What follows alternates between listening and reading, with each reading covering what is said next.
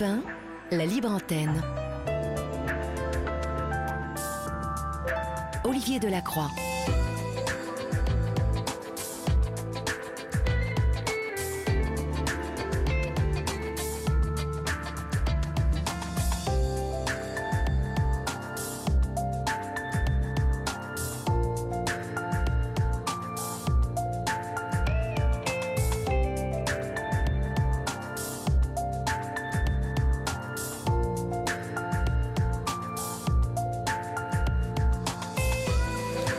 Bonsoir à toutes et à tous. Euh, je suis ravi de vous accueillir euh, ce soir, euh, même si ce jour est un jour triste, comme Mel vous l'a dit. Nous avons perdu un, un, collègue, un collaborateur, un confrère ce soir, qui compte pour nous et qui a grandement compté, euh, nous toutes et tous euh, journalistes euh, qui faisons ce métier depuis des années. Jean-Pierre Elkabach était une référence pour bon nombre d'entre nous et on pense bien évidemment ce soir ici à Europe 1 à tous ses proches et à sa famille. Vous êtes sur la libre antenne d'Europe 1, il est 22h23. J'espère que vous avez passé une, une agréable journée et que vous êtes aussi heureux que nous le sommes de vous retrouver ce soir une émission un peu spéciale qui euh, va être, euh, euh, consacrée aux accidents de la route, puisque euh, encore aujourd'hui, 10 personnes perdent la vie euh, par jour sur la route. En 2022, ils étaient euh, 3, 3500 à, à, mourir sur la route. Et euh, nous rentrerons bien évidemment plus dans le détail de, de ces chiffres un peu plus tard dans la soirée. Mais euh, il est bon de signaler qu'un un accident de la route est la première cause de mortalité chez les 18-24 ans, que 60, 71% des accidents mortels avec alcool ont lieu de nuit. Et puis euh, que le risque d'être victime d'un accident mortel est multiplié par 18 chez les conducteurs alcoolisés. Euh, ce soir, euh, pour m'accompagner, Christophe Thomas, qui est délégué national de l'association Victimes et Citoyens. Il en est l'un des porte-parole. il est aussi l'une des victimes de ces accidents de la route. Nous, nous le verrons et nous l'entendrons. Il sera là pour répondre à vos questions. vous entendrez aussi des témoignages de personnes qui ont été touchées et euh, qui veulent ce soir parler, euh, parler euh, de l'impact émotionnel, bien évidemment, qu'un accident de la route commet lorsque ça nous arrive, mais aussi l'une des grandes préoccupations de euh, l'association Victimes et Citoyens, c'est le droit à l'information des victimes et, comment se renseigner sur ces droits, car euh, généralement on s'attend pas à un tel malheur. Et euh, il est bon de rappeler que voilà, on, a des droits en tant que victime, en tant que famille des victimes. Et Christophe Thomas sera là pour vous expliquer tout ça. Il est 22h25 et si vous le voulez bien, votre libre antenne du mardi, c'est parti. Olivier Delacroix est à votre écoute sur Europe 1. Bonsoir Christophe. Bonsoir Olivier. Bonsoir. Vous êtes donc euh, délégué national de l'association Victimes et Citoyens. Vous êtes l'un de ses porte-parole. Euh, la vocation de, de cette association, euh, quelle est-elle? Alors, cette association a été euh, déjà est une association assez ancienne puisqu'elle existe depuis 2004 et qu'elle s'est créée euh, suite à la dissolution d'une association qui a été très connue dans les années 90, qui était euh, la fondation Anne Cellier, qui portait le nom de cette jeune fille euh, disparue euh, tragiquement dans un accident de la route. C'est une association qui a été portée par sa maman pendant de nombreuses années. L'association à la dissolution de cette, fondation, les, les acteurs importants euh, du monde associatif euh, autour de la sécurité routière ont décidé donc euh, de continuer ce combat autour d'un engagement collectif et d'apporter principalement, puisque c'est la vocation de l'association, une première aide aux victimes d'accidents de la route. Voilà, une aide qui peut évidemment être une aide psychologique, juridique, de conseil, et qui intervient très rapidement suite à un accident, car dans bien des cas, les familles et les victimes sont totalement démunis, euh, ont très peu d'informations et se retrouvent euh, avec euh, un ensemble de, paramètres administratifs à gérer, au-delà de l'émotion évidemment et de la sidération qui fait suite aux accidents et aux répercussions que ça peut avoir sur les familles. Euh, cette association leur vient en aide avec une ligne ouverte, un site internet et la possibilité d'avoir rapidement euh, les premières informations euh, qui vont leur permettre de, gérer les, premiers, les, premières actions à faire au, au, niveau évidemment juridique, administratif, au niveau des assurances, au niveau de, des pouvoirs publics. pour continuer d'avancer et gérer au mieux ces, ces, premiers jours qui sont très très souvent évidemment dramatiques mais assez durs à gérer. Alors, Victimes et Citoyens organise des permanences en, milieu hospitalier et on le verra, elle assure une permanence aussi téléphonique 7 jours sur 7 au, au 0820 30 3000, 0 820 30 3000, ou au 06 86 55 24 01, 06 86 54 24 01. Ces numéros de téléphone, bien évidemment, euh, vous euh, les retrouverez sur la page Facebook de la Libre Antenne. Euh, vous pouvez poser toutes vos questions si vous le désirez tout au long de l'émission. mais victimes et citoyens, donc, à, cette vocation d'accompagner les, les, victimes. Aujourd'hui, euh, que constatez-vous, euh, Christophe euh, Est-ce que ce sont des jeunes qui meurent majoritairement sur la route? Alors, ce sont évidemment, comme vous l'avez rappelé tout à l'heure en préambule, toujours 3500 personnes qui décèdent chaque année sur les routes. Ça équivaut donc à une dizaine. Aujourd'hui, il y a 10 personnes qui sont mortes sur les routes. C'est l'équivalent d'un crash de 10, de, Boeing à 330. C'est assez considérable. C'est évidemment beaucoup trop. Euh, c'est euh, malgré euh, toutes les dispositions un nombre incalculable de, familles brisées chaque année, chaque jour. on parle des morts, mais on parle aussi des accidentés, des grands accidentés. Il y a 10 morts par jour, des blessés graves. Il y en a plus de 270 par jour. c'est évidemment toujours trop. et ce que je constate, moi, en tant que délégué de cette association que j'ai intégrée, que j'ai rejoint euh, assez récemment, il y a un an et demi. J'ai donc découvert personnellement le monde associatif et euh, le monde euh, qui œuvrait justement pour venir en, aide aux victimes d'accidents de la route, c'est que oui, les jeunes sont particulièrement touchés. C'est la première cause de mortalité chez les 18-24 ans.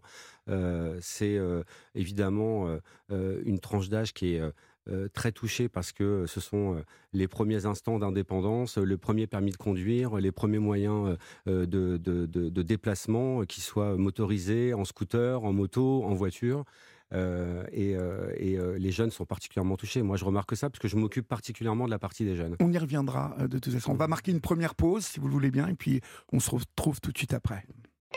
Sur Europe 1, venez vous confier à Olivier Delacroix en appelant le 01 80 20 39 21. Numéro non surtaxé, prix d'un appel local. Il est 22h31 euh, et c'est une émission spéciale ce soir de la Libre Antenne consacrée aux accidents de la route. Euh, et Christophe Thomas, qui est délégué national de l'association Victimes et Citoyens, est l'un de ses porte-parole nous accompagne. Euh, Christophe, on ne s'engage pas par hasard dans un tel combat vous, qu'est-ce qui vous a amené à, vous engager? Alors euh, oui, non, on, on s'engage, on s'engage pas par hasard dans un tel combat. La plupart des délégués euh, euh, que j'ai rencontrés dans l'association, qui sont des, personnes incroyables avec des parcours totalement fous, puisque aujourd'hui ils consacrent beaucoup de temps bénévolement dans leur temps libre pour justement sensibiliser, rencontrer, œuvrer au sein de différentes opérations, que ce soit de la sensibilisation, de la prévention, au milieu hospitalier, au milieu professionnel sont tous pour la plupart des grands accidentés.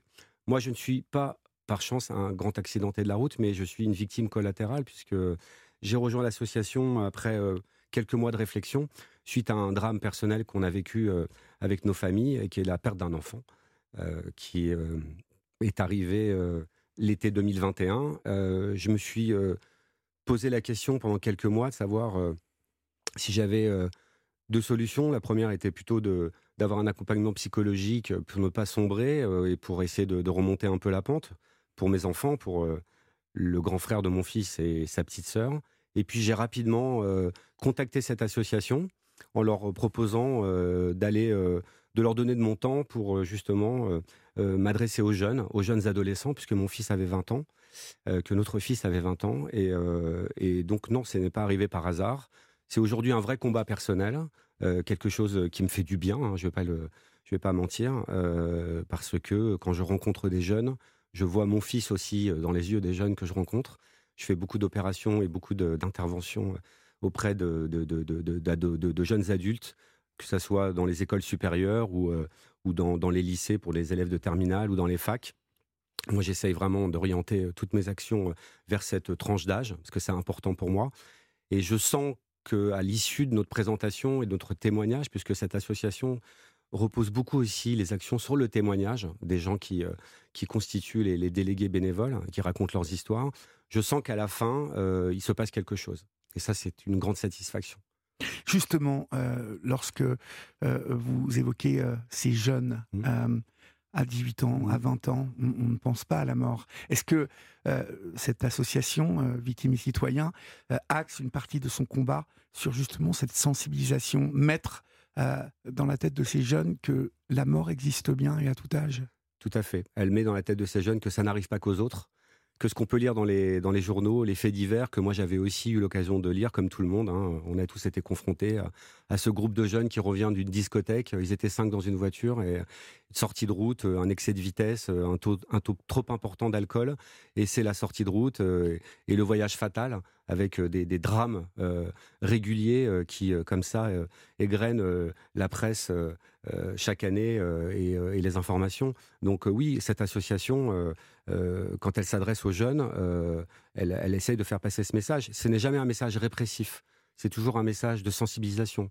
C'est toujours un message euh, bienveillant où on leur explique que la voiture, le moto, le scooter, quand on a cet âge-là, on a tous eu 20 ans, on a tous eu 18 ans, c'est extraordinaire. Le premier permis, c'est l'indépendance, c'est la liberté, c'est la liberté, c'est l'autonomie. Ça y est, on n'a plus besoin de papa et maman pour sortir, mais que ça peut être aussi une arme létale quand elle est mal utilisée.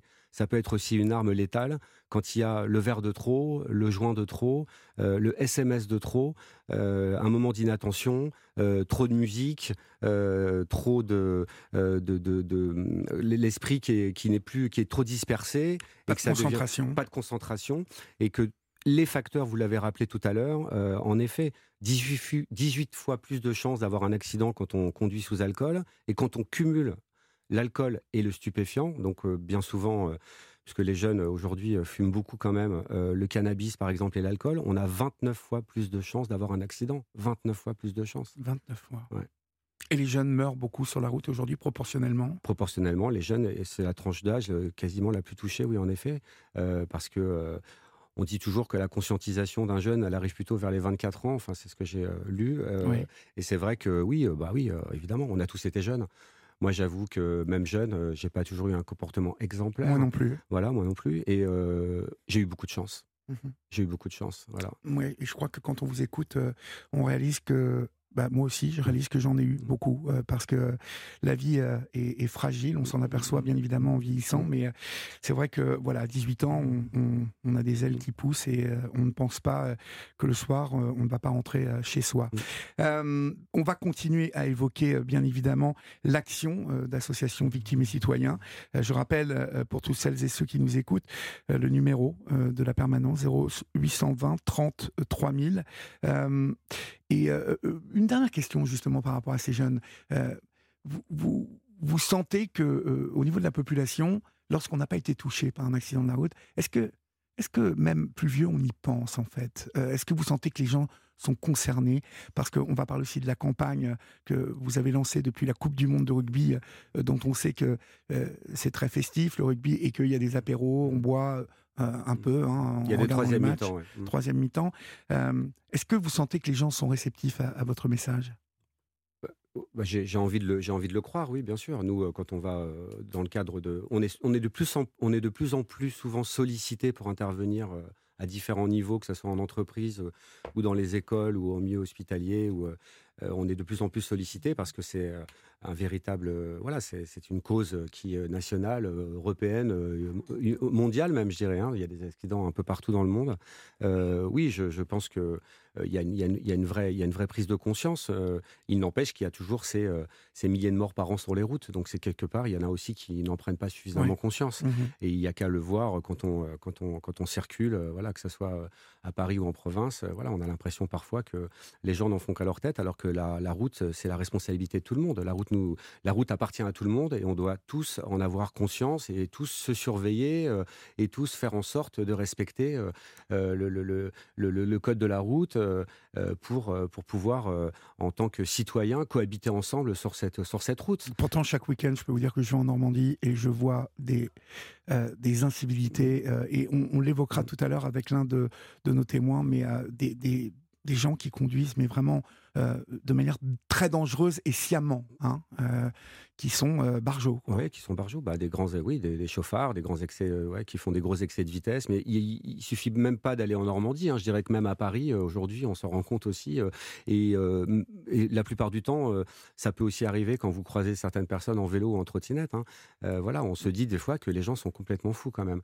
Euh, qu'il y a une, espèce d'inconscience euh, et une prise de risque à brûler les feux, à refuser la priorité, euh, dans une ville en plus où il y a une forte densité quand même de circulation et de différents moyens de locomotion qui essayent tant bien que mal de cohabiter ensemble. Et on se rend compte qu'aujourd'hui, voilà, ça devient très compliqué. Moi, j'hallucine vraiment sur même les cyclistes, que moi maintenant, ancien motard, je suis cycliste, j'hallucine sur la, le, monde du, le, le monde du vélo à Paris et des gens qui décident de faire du vélo et qui ne savent pas faire de vélo. Quoi. Non, puis au-delà de ne pas savoir faire de vélo, qui grillent les feux, qui ont, Tout enfin tous les jours, mmh. euh, et qui prennent un risque inconsidérable. On doit faire attention à chaque feu rouge, euh, en tout cas chaque feu vert, donc prioritaire pour nous, moto ou voiture, qu'il n'y ait pas un, vélo qui déboule. Alors c'est Paris, mais je suppose que dans toutes les grandes villes c'est pareil. On va, on va revenir sur ces incivilités. Euh, on va accueillir Mounir. bonsoir Mounir. Bonsoir Olivier. Mounir, vous, avez 56 ans et vous nous appelez de Nanterre. Euh, vous êtes engagé au sein de Victimes et Citoyens, hein, euh, puisque vous êtes également président de l'association Point Carré Handicap à Garches. Euh, et vous êtes aussi président de Gus une société qui a mis au point une innovation destinée aux personnes à mobilité réduite. Le fauteuil gyroscopique qui permet de se déplacer sans aucun effort par euh, le seul basculement du corps euh, et qui passe partout, même dans les lieux, non, aménagés pour les fauteuils roulants. Mounir, pourquoi cet engagement Pourquoi ce combat? Vous avez vécu, vous aussi, l'accident? Bah, en fait, c'est très simple. pour la petite histoire, bah, j'ai eu un accident de moto en 2010 et euh, une voiture qui remontait une rue, moi je redescendais et puis tout d'un coup, euh, je suppose qu'elle a eu un petit embouteillage devant elle, donc elle a doublé, elle m'a percuté de pleine face. Euh, pour, pour rompre avec les, idées reçues, je roulais à à peine 40 km heure, lui à 50. Et puis, bien, je suis aujourd'hui paraplégique. Donc, euh, quand on dit que les motards euh, roulent très vite, etc., bah, c'est pas toujours vrai. Hein. Euh, non. quelquefois, il suffit de rencontrer un, un, abruti un peu, un peu trop pressé pour bah, qui, qui vous tamponne de pleine face. Et puis, le choc facial, c'est ce qui est le plus dangereux en moto, en fait quand on vous prend de côté, finalement, quelquefois vous avez des chances de glisser ou de, vous faire moins mal, même à des vitesses plus importantes. Le choc facial était très important. Et donc j'ai été euh, hospitalisé pendant deux mois à, l'hôpital Pompidou. Et puis après, j'ai fait dix mois en rééducation à l'hôpital de Raymond Poincaré de Garches. Et en fait, euh, quand j'ai eu mon accident, bah, j'étais dans le j'étais dans le coma. On m'avait mis dans le coma artificiel. 24 heures d'opération sans arrêt, hein, je précise. et 17 heures de transfusion sanguine, euh, 3 semaines de coma artificiel. Euh, vous étiez dans un sale état. Dans un sale état, à tel point qu'un médecin, quand il ouvrait mon dossier, euh, il, il, me regardait sans arrêt au médico-légal, il me regardait sans arrêt, refermait le dossier, rouvrait le dossier. Et jusqu'au moment où je lui ai dit, mais je dis, il y a un problème, euh, qu'est-ce qui se passe? Il fait, non, excusez-moi, mais j'ai vraiment l'impression qu'on s'est trompé de dossier parce que quand j'ouvre votre dossier, j'attends un mort, j'attends pas, pas quelqu'un de vivant en face. Donc j'étais vraiment euh, cassé de partout.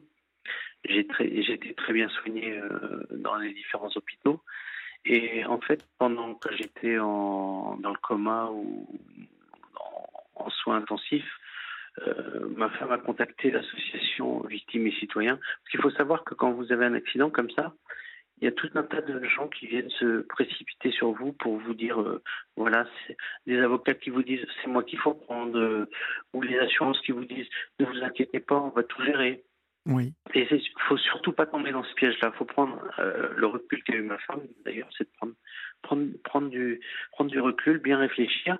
Et elle a contacté l'association par téléphone, l'association Victimes et Citoyens, les, un des numéros que vous avez évoqués. Elle est tombée sur Marie-Claude, euh, qui lui a donné des conseils, qui lui a dit, euh, qui lui a dit euh, ce qu'il fallait faire dans un premier temps, bien prendre son temps de choisir son avocat.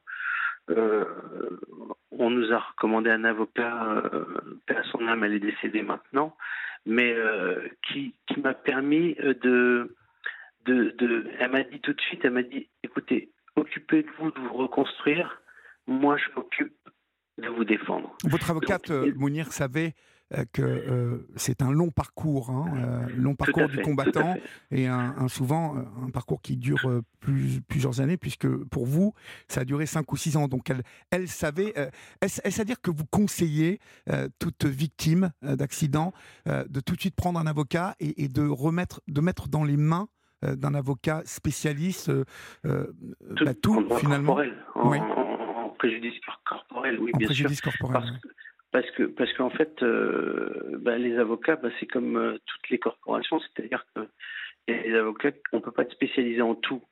Donc, euh, si, si on fait du droit fiscal, on va pas vous dire tenez, je, vais prendre votre affaire et, et, on, et je vais vous défendre. Donc, il faut bien choisir son avocat. Moi, j'ai eu la chance de tomber sur Jeanne Collard.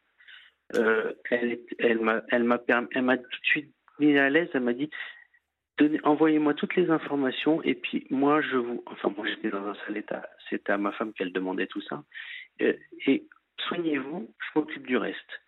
Et finalement dès que vous avez cette partie là en moins à penser eh ben, je vais vous dire, vous avez un espèce de soulagement incroyable parce que le 3 août 2010, j'étais victime d'un accident de la route, mais à partir du 4 août, j'étais l'homme à abattre euh, au point de vue assurance parce que ils savent qu'il y, a beaucoup d'argent à sortir au final, donc ils vont tout faire pour pour pas sortir cet argent. Et là, vous êtes accusé de tout. Vous avez vous êtes euh, pisté par des détectives, des détectives privés. Vous avez ils mettent des moyens incroyables. Ils vous ils vous interrogent ils vous font passer pour, pour un feignant parce que vous voulez pas travailler. Vous dites que vous avez des douleurs. On vous dit que c'est parce que vous, euh, que, que je, quand je disais euh, lors de, des différentes euh, expertises que je faisais la sieste parce que la, nuit je dormais pas à cause de mes douleurs. Et on me disait que c'était parce que j'étais un feignant parce que je travaillais pas que je que j'avais ces douleurs. Enfin des, des, des choses on, on, on passe par des par des par des par des passages vraiment très cruels et en fait, il faut oublier Cerise avec sa petite robe à fleurs quand, quand, vous avez un gros accident comme ça, qui vient vous aider, vous dépanner. Dès qu'il y a beaucoup d'argent en jeu, je vais vous dire, vous, êtes l'ennemi public numéro un. Oui, oui, euh, euh, mais il faut se battre. Euh, vous avez raison de souligner les spécialistes, hein, les, les, avocats, les, les, légalistes spécialistes en, en en droit corporel. Euh, il y en a de très très bons euh, en France et des cabinets euh, spécialisés même au niveau européen. Nous sommes bardés de très bons avocats, en tout cas il y a 4-5 gros cabinets qui travaillent très bien. D'ailleurs, j'en profite pour rappeler une chose, c'est que ça n'est pas la Sécu hein, qui paye les indemnisations des victimes, parce que on reproche souvent aux accidentés de la route, comme aux handicapés. enfin, il y a en France une partie de la population qui peut reprocher qu'on puisse indemniser ou donner euh, de l'argent à des personnes qui sont dans, dans le besoin et suite euh, à un accident. Euh, c'est l'assurance de la partie adverse hein, qui paie. Donc voilà, on sait aujourd'hui que c'est un business, les assurances, et que on l'entend avec vous, Mounir, ce soir. les assureurs ne font pas de cadeaux, donc il n'y a pas à faire de cadeaux aux assureurs, je le rappelle. en ce qui concerne le chauffard, quel, quel on va marquer une pause, Mounir. Excusez-moi parce que j'ai mon réalisateur qui me rappelle depuis tout à l'heure qu'on doit marquer une pause et je vous poserai la question après. À tout de suite. Vous aussi, venez vous confier à Olivier Delacroix au 01 80 20 39 21. Il est 22h48, vous êtes sur Europe 1 et ce soir c'est une spéciale euh, sur les accidents de la route. Euh, Christophe Thomas, délégué national et porte-parole euh, de l'association Victimes et Citoyens est là pour nous accompagner. Nous vous écoutons, Mounir, vous témoignez ce soir du grave accident dont vous avez été victime, face à face, alors que vous rouliez à 40 km heure en moto. Hein. une voiture est venue à contresens, vous percutez de plein fouet. justement, quel, quel sentiment vous nourrissez par rapport au, chauffard qui, euh, bah, qui, qui, a saccagé votre vie. Hein. Euh, comment, comment vous vous positionnez vis-à-vis de cet homme? Je, bah écoutez, je, je me dis que c'est, euh, tout à l'heure vous avez dit avec Christophe, vous avez dit on n'a pas toujours été sage, on a eu de la chance. Eh ben, je pense que tout le monde en conduisant euh, fait des erreurs de à, un moment ou un autre, on fait des erreurs de, de manœuvre. la sienne a, a eu de graves conséquences mais dans 90% des cas, vous n'avez pas de, de, conséquences comme ça. Mais euh, je suppose que ça vous est arrivé de faire des erreurs de conduite et s'il y avait eu un motard à ce moment-là, eh ben vous auriez été dans la même situation? Euh, moi, je peux pas dire euh, ce, ce, ce, ce, type a fait a fait une, une grosse bêtise. Je peux pas dire que j'en ferai jamais mon ami, mais comme beaucoup de Français et de Françaises font au volant, et ça a eu ça a eu des grosses grosses conséquences. Euh, en revanche, moi, ce que je regrette, c'est euh, euh, une petite parenthèse comme ça, c'est que moi, j'ai j'ai dû repasser mon permis de conduire pour valider le fait que je pouvais utiliser mon les on a des adaptations pour les pour la conduite quand on est paraplégique. Et alors que lui, il a eu six mois de suspension et 2500 euros d'amende, il n'a même pas eu à, passer son, à repasser son permis. Je, je, je, trouve, alors je ne dis pas qu'il fallait l'abattre, mais au moins repasser le permis, ça me paraît être un minimum. Mais bon, euh, voilà, ça s'est pas fait comme ça. Euh, Et à l'époque, mon avocate m'avait dit qu'il avait été, par rapport à ce qui se pratiquait en peine, il avait été durement sanctionné. Et pour moi qui avais tout perdu, parce que pour la petite histoire, j'étais j'étais semi-marathonien et je préparais le marathon euh, avant mon accident. Donc ma grande passion, c'était de courir. autant vous dire que j'ai revu mes ambitions à la baisse. Et euh, donc il a fallu. Euh, euh, alors je vais pas, je vais pas reprendre l'expression des valides qui dit accepter son handicap parce que ça c'est vraiment une expression de valide. pour moi, on n'accepte jamais son handicap. Enfin, ça dépend de la vie qu'on a eue avant. on vit avec, c'est ce que vous entendez on, vit avec et puis on essaie d'adapter de, sa vie à son handicap. Et, et en fait, pour, euh, pour répondre à vos questions, comment je suis arrivé chez Victimes et Citoyens, j'ai considéré que rien n'arrivait par hasard. Donc euh, j'étais euh, vivant malgré tout après ce grave accident. Et il, Victimes et Citoyens m'a donné un, un, coup de main, enfin surtout à ma femme pour, pour, pour les premières, les premières les premiers conseils, euh, un peu de soutien psychologique, etc. Et donc je me suis promis que quand j'irai mieux, eh ben j'irai filer un coup de main à victimes et citoyens, parce que finalement, si on prend les aides des uns et des autres et que personne ne rend un petit peu ce qu'on ce qu'on a ce a reçu, ben ça n'a aucun intérêt. Je veux dire, c'est c'est de l'ingratitude totale, quoi. Mhm. Vous avez aussi euh, investi dans Gus Go, une société qui développe un fauteuil euh, gyroscopique. Euh, pourquoi avoir investi dans, cette société? Bah, parce, que, parce que je vais vous dire, c'est surtout que les personnes en situation de handicap sont des vaches à lait. C'est très cher. Très hein. cher. On paye tout très cher, etc. moi, mon fauteuil roulant manuel, il coûte 5, 5300 euros. Mhm. Euh, le fauteuil que je développe avec Gusengo, c'est un fauteuil gyroscopique, déjà qui vous donne euh, beaucoup plus d'autonomie parce que une personne en fauteuil manuel a un rayon d'action de 250 mètres euh, autour de chez elle. Avec mon fauteuil Gus, eh ben, j'ai un rayon d'action de 30 km. Donc, si vous voulez, ça me resociabilise dans mon quartier parce que la, plupart des personnes en situation de handicap souffrent d'isolement.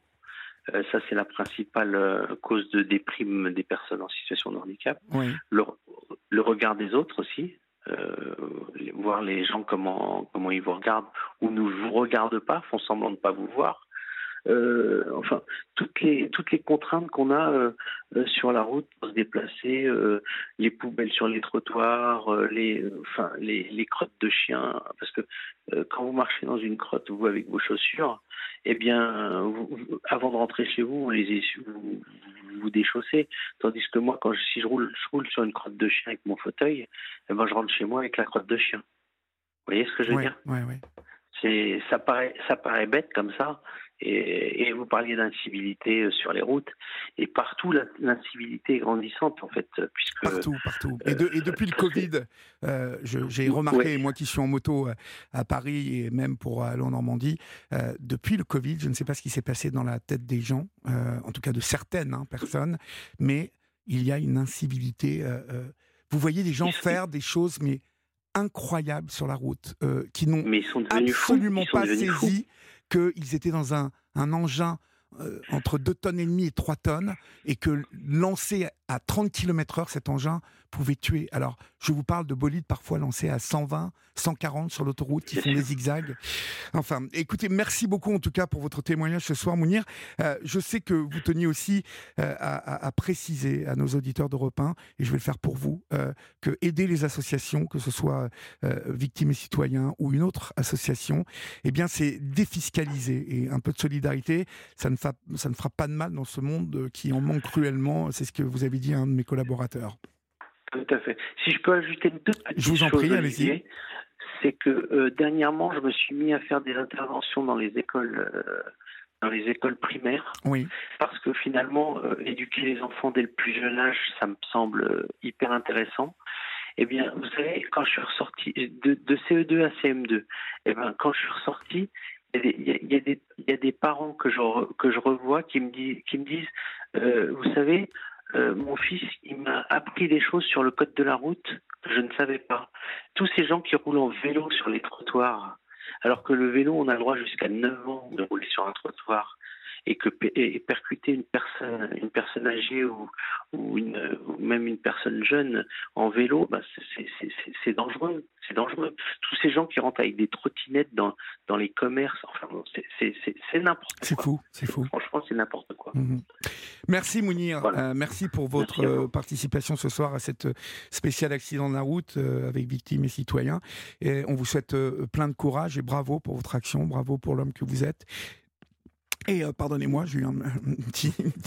Euh, on, vous souhaite une bonne soirée. je, voudrais, je, voudrais, remercier Europa parce que on a très peu euh, l'occasion de, de, nous exprimer et c'est vraiment extraordinaire que, que, de nous donner un peu la parole parce que je crois que on parle toujours des 10 morts par jour, mais plus de 43 blessés graves par jour. C'est plus blessés graves, c'est avec des, avec des séquelles importantes comme les mmh miennes. Mmh c'est et un, et un blessé grave dans une famille. Je vais, je vais être cruel quand je vais dire ça, mais c'est un peu vrai. C'est peut-être plus compliqué à gérer euh, quelques années plus tard, parce que une personne qui meurt dans une famille, bon, perdre un enfant, c'est ce qu'il y a de pire dans dans la vie. Mais par contre, un, un proche, si, une, une, dame qui perd son mari ou qui perd, euh, euh, je dis pas qu'elle va pas souffrir, mais elle va souffrir quelque temps, et après la vie va reprendre le dessus elle refera peut-être sa vie avec une autre personne, elle n'oubliera jamais. Mais si vous voulez, la vie reprend le dessus. Alors qu'une personne qui est lourdement handicapée, eh ben, la famille la revoit tous les jours. Et, tous les jours, bah, elle souffre à sa place. Oui, c'est une condamnation euh, à, vie. Hein. Sa euh, perpétuité. et euh, le problème, c'est que voilà, les gens qui font n'importe quoi sur la route, et ce soir, il y en a qui nous écoutent et qui sont peut-être dans leur voiture ne percutent pas sur le fait qu'ils peuvent eux-mêmes être touchés euh, avant de penser même à toucher les autres. Euh, je pense qu'il hum, faut parler, ne me remerciez pas, notre, notre action ce soir sur Europe 1 est tout à fait euh, normale et nous soutenons bien évidemment l'initiative qui est celle de, de l'association Victimes et Citoyens. il faut en parler, il faut dire à celles et ceux qui ne respectent pas la vie que bah, va, de toute façon, il va falloir que on, tape un peu plus fort hein, sur euh, les abrutis. Euh. Euh, d'ailleurs, j'ai une question à vous poser, Mounir. mais alors, soyez très bref. On peut dénoncer quelqu'un sur la route que l'on voit faire n'importe quoi? Bah, Vous pouvez dénoncer, mais... ça n'a pas grand effet pour l'instant. Non, ça n'a pas grand effet, parce que maintenant, euh, on, sanctionne les gens par vidéo. même moi, si je me stationne avec ma carte handicapée, le nouveau système de Paris bah, fait qu'ils ne reconnaissent pas les cartes handicapées, donc je reçois une contredanse chez moi. Mhm. Enfin, c'est n'importe quoi. Il faut, remettre, il faut remettre du policier dans les rues. Il faut, il faut, il faut de la présence. Mhm. Il n'y a plus de présence depuis, mhm. depuis. Euh, enfin, je ne veux pas faire de politique, mais depuis, depuis Sarkozy. Depuis Sarkozy, il a éliminé beaucoup de policiers dans les rues. Merci Mounir. Merci Mounir. Passez une bonne soirée et puis courage à vous. On vous embrasse. Merci. Au revoir. Chers amis, je vous rappelle que Historiquement Vôtre avec Stéphane Bern est du lundi au vendredi de 15h à 16h. Euh, Stéphane Bern demain retrace l'histoire de la marquise de Verneuil, maîtresse d'Henri IV. Invité Flavie Leroux, historienne, auteur du livre La marquise de Verneuil, maîtresse d'Henri IV chez Fayard, aux éditions Fayard. Historiquement Vôtre avec Stéphane Bern du lundi au vendredi de 15h à 16h. Il est 23h passé de 5 minutes, vous êtes sur Europe 1 et c'est votre libre antenne jusqu'à 1h du matin. Vous pouvez composer le 01 80 20 39 21 si vous désirez intervenir sur cette antenne euh, ce soir, spécial accident euh, de la route euh, avec l'association Victimes et Citoyens, une association qui, je vous le rappelle, assure une permanence 7 jours sur 7 au 0820 30 3000, une association Victimes et citoyens qui euh, vous accompagnent euh, lorsque vous vivez un tel choc et qui vous conseillent aussi, euh, nous le verrons un peu plus tard dans la soirée, sur vos droits, car nous sommes tous susceptibles d'être touchés un jour par ce type de drame. On revient à l'association et à à la Coupe du Monde de rugby, euh, Victimes et Citoyens a lancé une campagne de sensibilisation, Christophe Thomas. Euh, je rappelle que vous êtes euh, délégué national de cette association et l'un des porte-parole. une campagne de sensibilisation qui s'appelle Les mots qui blessent. Alors, elle raconte quoi, cette, cette campagne? Cette campagne raconte finalement, met en scène en tout cas une, situation qu'on a tous vécue et qu'on vivra certainement qui est celle euh, d'un moment euh, festif, un moment amical, un moment convivial, en l'occurrence dans un contexte là qui était euh, autour de la Coupe du Monde de rugby et de toutes ces célébrations de matchs qu'on peut vivre dans un bar ou chez des amis devant son écran, où souvent l'alcool coule à flot et où, dans bien souvent des cas, quelqu'un va vouloir repartir avec son véhicule et on va pas oser lui dire qu'il ne faut pas qu'il parte. Combien de fois on l'a fait? Tout le ah, temps.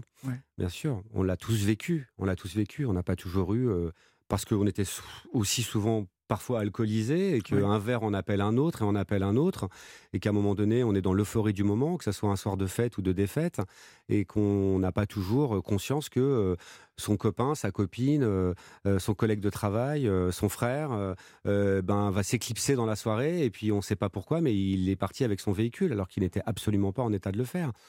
Donc cette campagne met en scène deux jeunes qui euh, viennent de vivre euh, certainement un, match, euh, d'assister à un match en tout cas dans un bar. L'un des deux est clairement alcoolisé plus que l'autre. son ami va penser lui dire qu'il ne faut pas qu'il prenne son véhicule, mais en fait, il ne fait que de le penser. Il ne lui dira jamais. Et mmh donc, euh, c'est un spot à découvrir évidemment sur les réseaux. Il est sur YouTube, sur le site de l'association. J'ai pas envie de dévoiler la fin puisque c'est tout le concept du spot. Mhm. Euh, ce sont les mots qui blessent. Euh, c'est un spot très fort qui nous a été proposé par une agence et je précise d'ailleurs que tout a été fait quasiment bénévolement, aussi bien au niveau de la conception du spot que de la production du spot, qu'on travaille quand même dans une toute petite économie et ça aussi, il faut le dire cette association, euh, voilà, les associations ont besoin, euh, ne vivent que par les dons euh, des donateurs ou par quelques aides qu'elles peuvent, qu'elles peuvent obtenir. Mais Et je rappelle que, les dons sont défiscalisés. Tout hein. à fait. Donc on paye une somme sur 100 euros, mm. on, reprend 70 euros. donc, et on ne paye donc que 30. Exactement. Et, c'est vrai que tout, tout, ce qui est prise de parole, qu'elle soit dans le cadre de campagnes d'affichage ou de campagnes de presse ou là dans spot de publicité, donc ça nécessite quand même des moyens, une équipe, un réalisateur des comédiens. Euh, tout ça a été fait euh, et, n'aurait pas pu euh, voir le jour sans l'investissement total de, certains acteurs de la profession et que je remercie ce soir évidemment à savoir l'agence Joga et, une société de production qui s'appelle Solab et qui ont vraiment tout mis à disposition pour qu'on fasse le spot dans de bonnes conditions. Voilà. Mhm. Je crois savoir que vous avez perdu votre, votre garçon de 20 ans, Solal, dans des circonstances qui qui, rappelle hein, euh, cette campagne et ce clip. En tout cas, euh, le, clip ne vous est pas, il vous parle. Alors oui, ce clip, quand il m'a été présenté pour la première fois par euh, Julien Thibault, le président de l'association, qui avait travaillé en amont sur la conception de ce spot, m'a évidemment tout de suite interpellé, marqué, perturbé. Euh, et j'avoue que même en le regardant aujourd'hui, je suis toujours assez perturbé, euh, puisque hum, pour revenir à, mon histoire et à mon engagement dans l'association, c'est vrai que euh, mon fils, ce soir-là, puisque c'était un soir d'été, a décidé avec deux amis, deux copains d'enfance, de partir, il était en vacances dans le sud de la France, et de, de partir en voiture en tant que passager avec un garçon qui était un, ami d'un ami, mais que mon fils ne connaissait pas. Euh, ils sont donc euh, roulés euh, une trentaine de kilomètres à côté de Saint-Raphaël, vers un site apparemment magnifique qui surplombait un lac. cette soirée était festive, cette soirée était une belle soirée d'été pour des jeunes adolescents, enfin jeunes adultes de 20 ans, et, que le conducteur à la fin de la soirée, à 2h30, euh, a décidé donc euh, de ramener à Saint-Raphaël ses quatre passagers, mais il était certainement pas et apparemment pas en état de conduire. personne n'a donc, j'imagine, été en capacité et a eu la conscience de lui dire ne rentre pas comme ne ça. rentre pas comme ça. et ce qui devait, ce qui, ce qui s'est passé, c'est que évidemment, alcool, on en a parlé tout à l'heure, alcool plus cannabis certainement, enfin sûrement d'ailleurs. Euh, ça altère évidemment euh, euh, les, les, les, réflexes, les automatismes, la concentration. On peut imaginer un habitacle à 2h30, peu de visibilité, certainement la musique très forte. et, et c'est vrai que ce conducteur a fait le geste irréparable. Il a pensé faire une marche arrière pour que la voiture fasse un créneau et reprenne la, la route pour rentrer à bon port, si je peux dire mais qu'il a confondu marche arrière et marche avant. Et que quand il a appuyé sur l'accélérateur pensant faire une marche arrière, il a engagé la voiture euh, en très peu de temps, puisque tout s'est passé en deux secondes et demie, et qu'il a précipité la voiture dans le lac. Et que ces euh, quatre passagers et lui, évidemment, sont tous décédés euh, sur le coup, noyés dans un lac. voilà, c'est vrai que hum, à ce moment-là, on a envie de se dire oui. pourquoi ne lui ont pourquoi n'ont pas eu, n'ont-ils pas eu la, présence d'esprit euh, de se dire, écoute, euh, on va rester là, on va dormir sur place, parce qu'ils étaient à 30 km de Saint-Raphaël, mmh. Mmh. Euh, à la Belle Étoile, il faisait beau, c'était le 21 août, il faisait chaud, ils auraient pu profiter, voilà, de, la soirée et puis reprendre la route au petit matin ou un peu plus tard dans la matinée. Évidemment, ça aurait été, ça aurait été évidemment extraordinaire. ça n'est pas arrivé comme ça, voilà. Ça ne s'est pas passé comme ça. Cinq jeunes de 20 ans et moins de 20 ans mmh. ont perdu la vie ce soir-là comment, comment on traverse euh, une épreuve comme celle-là, Christophe? Je ne sais pas. Ouais. Vous, vous, non. Vous ne savez pas? Bah, je, cite souvent euh, une phrase euh, de ma fille, Lola, la petite sœur de, Solal, qui a enterré son frère le, 1er septembre et qui a recommencé l'école le 2. Oui. Hein, elle rentrait en, à ce moment-là en, en quatrième et qui euh, a dit euh, très rapidement, quand on, s'est inquiété de de, de, de, sa réaction et de, tout ce que ça pouvait euh, comment dire, engendrer, voilà, générer, et qui a dit moi, papa et maman, vous savez, je suis malheureux pour vous surtout, mais moi, j'ai 13 ans, je vais rentrer en classe, mon frère, c'est mon frère, mon frère restera mon frère, mais moi, je suis du côté des vivants.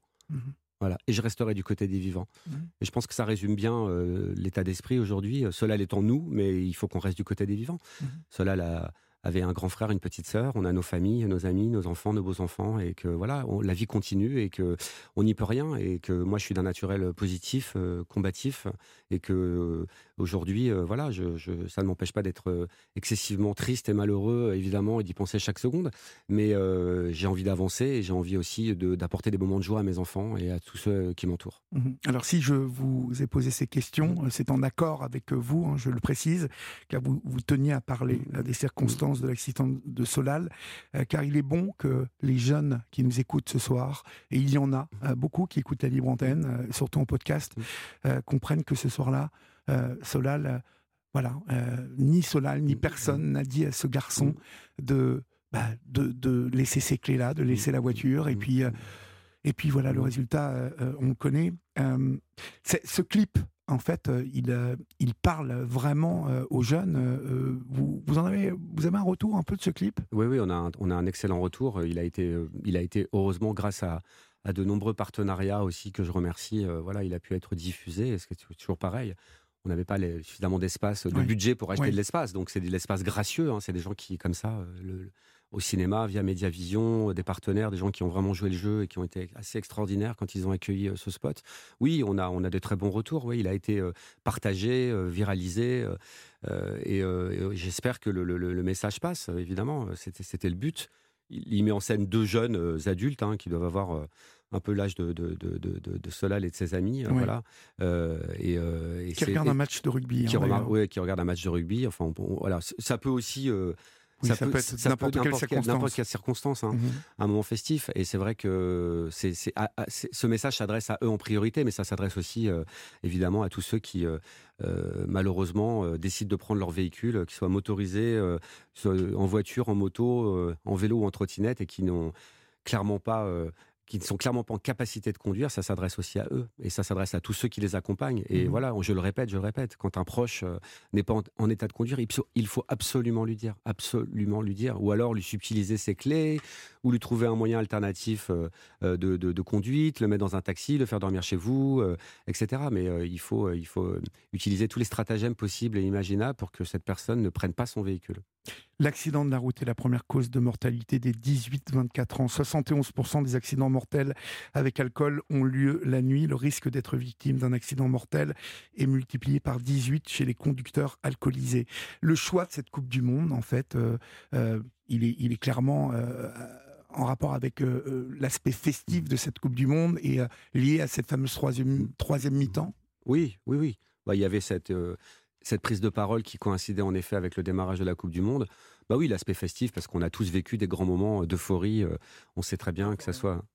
On sait très bien que dans le, dans le cadre de, de, de, retransmission comme ça, euh, en, public, dans des bars ou même chez des copains. Euh, voilà. Mais ça va être le cas aussi avec les Jeux Olympiques, ça va être le cas avec le prochain Euro. Enfin, tous les grands événements sportifs sont des événements qu'on adore vivre ensemble euh, autour d'un, le plus souvent autour d'un bon verre, ça c'est clair. Mhm. Mais on sait, on sait qu'un verre en appelle un autre, on appelle un autre, on appelle un mhm. autre. Oh, nous aussi, on a eu 20 ans, Christophe. On se connaît depuis longtemps, hein, je le précise, puisque vous, vous accompagnez mon groupe Les Black Maria. Euh, à l'époque, vous deviez avoir 23 ans et je devais euh, en avoir 25. Donc on se connaît depuis longtemps et on sait ce que c'est que d'avoir 20 ans, bien évidemment. mais vous qui nous écoutez, parlez à vos enfants, parlez à vos petits-enfants et dites-leur que qu'être con, euh, ça n'est pas subtiliser les clés euh, euh, de votre copain ou lui dire non, ne pars pas comme ça. Être, être con, c'est ne rien dire, ne rien faire. Voilà le message. Être con, c'est ne rien dire, ne rien faire. Cette campagne, elle aurait pu aussi se, se conclure par ces mots-là. On va accueillir maintenant Quentin. qui lui aussi a décidé de témoigner ce soir sur l'antenne d'Europe 1. Bonsoir Quentin. Bonsoir Olivier. Bonsoir, quel âge avez-vous Quentin? 27 euh, ans. D'accord, et vous nous appelez de la région parisienne C'est ça. Que voulez-vous nous raconter Quentin, votre histoire ce soir euh, vous, êtes, vous avez été victime vous aussi à 23 ans hein, d'un accident de voiture. C'est ça. Euh, j'avais du coup, non, même 22 ans du coup, parce que c'était il y a 5 ans. Oui. C'était dans la nuit du 31 mars au 1er avril. Du coup, on était 5 amis dans une voiture. On allait en soirée. Donc du coup, pour le coup, il n'y avait ni alcool, ni drogue, euh, ni excès de vitesse. Et euh, la conductrice a perdu le contrôle du véhicule, on a fait des tonneaux et on s'est arrivé dans un arbre. Et du coup, les deux personnes à côté de moi derrière sont décédées. Et moi, j'ai été touché la moelle épinière, ce qui fait que du coup, je suis devenu euh, tétraplégique. Oui.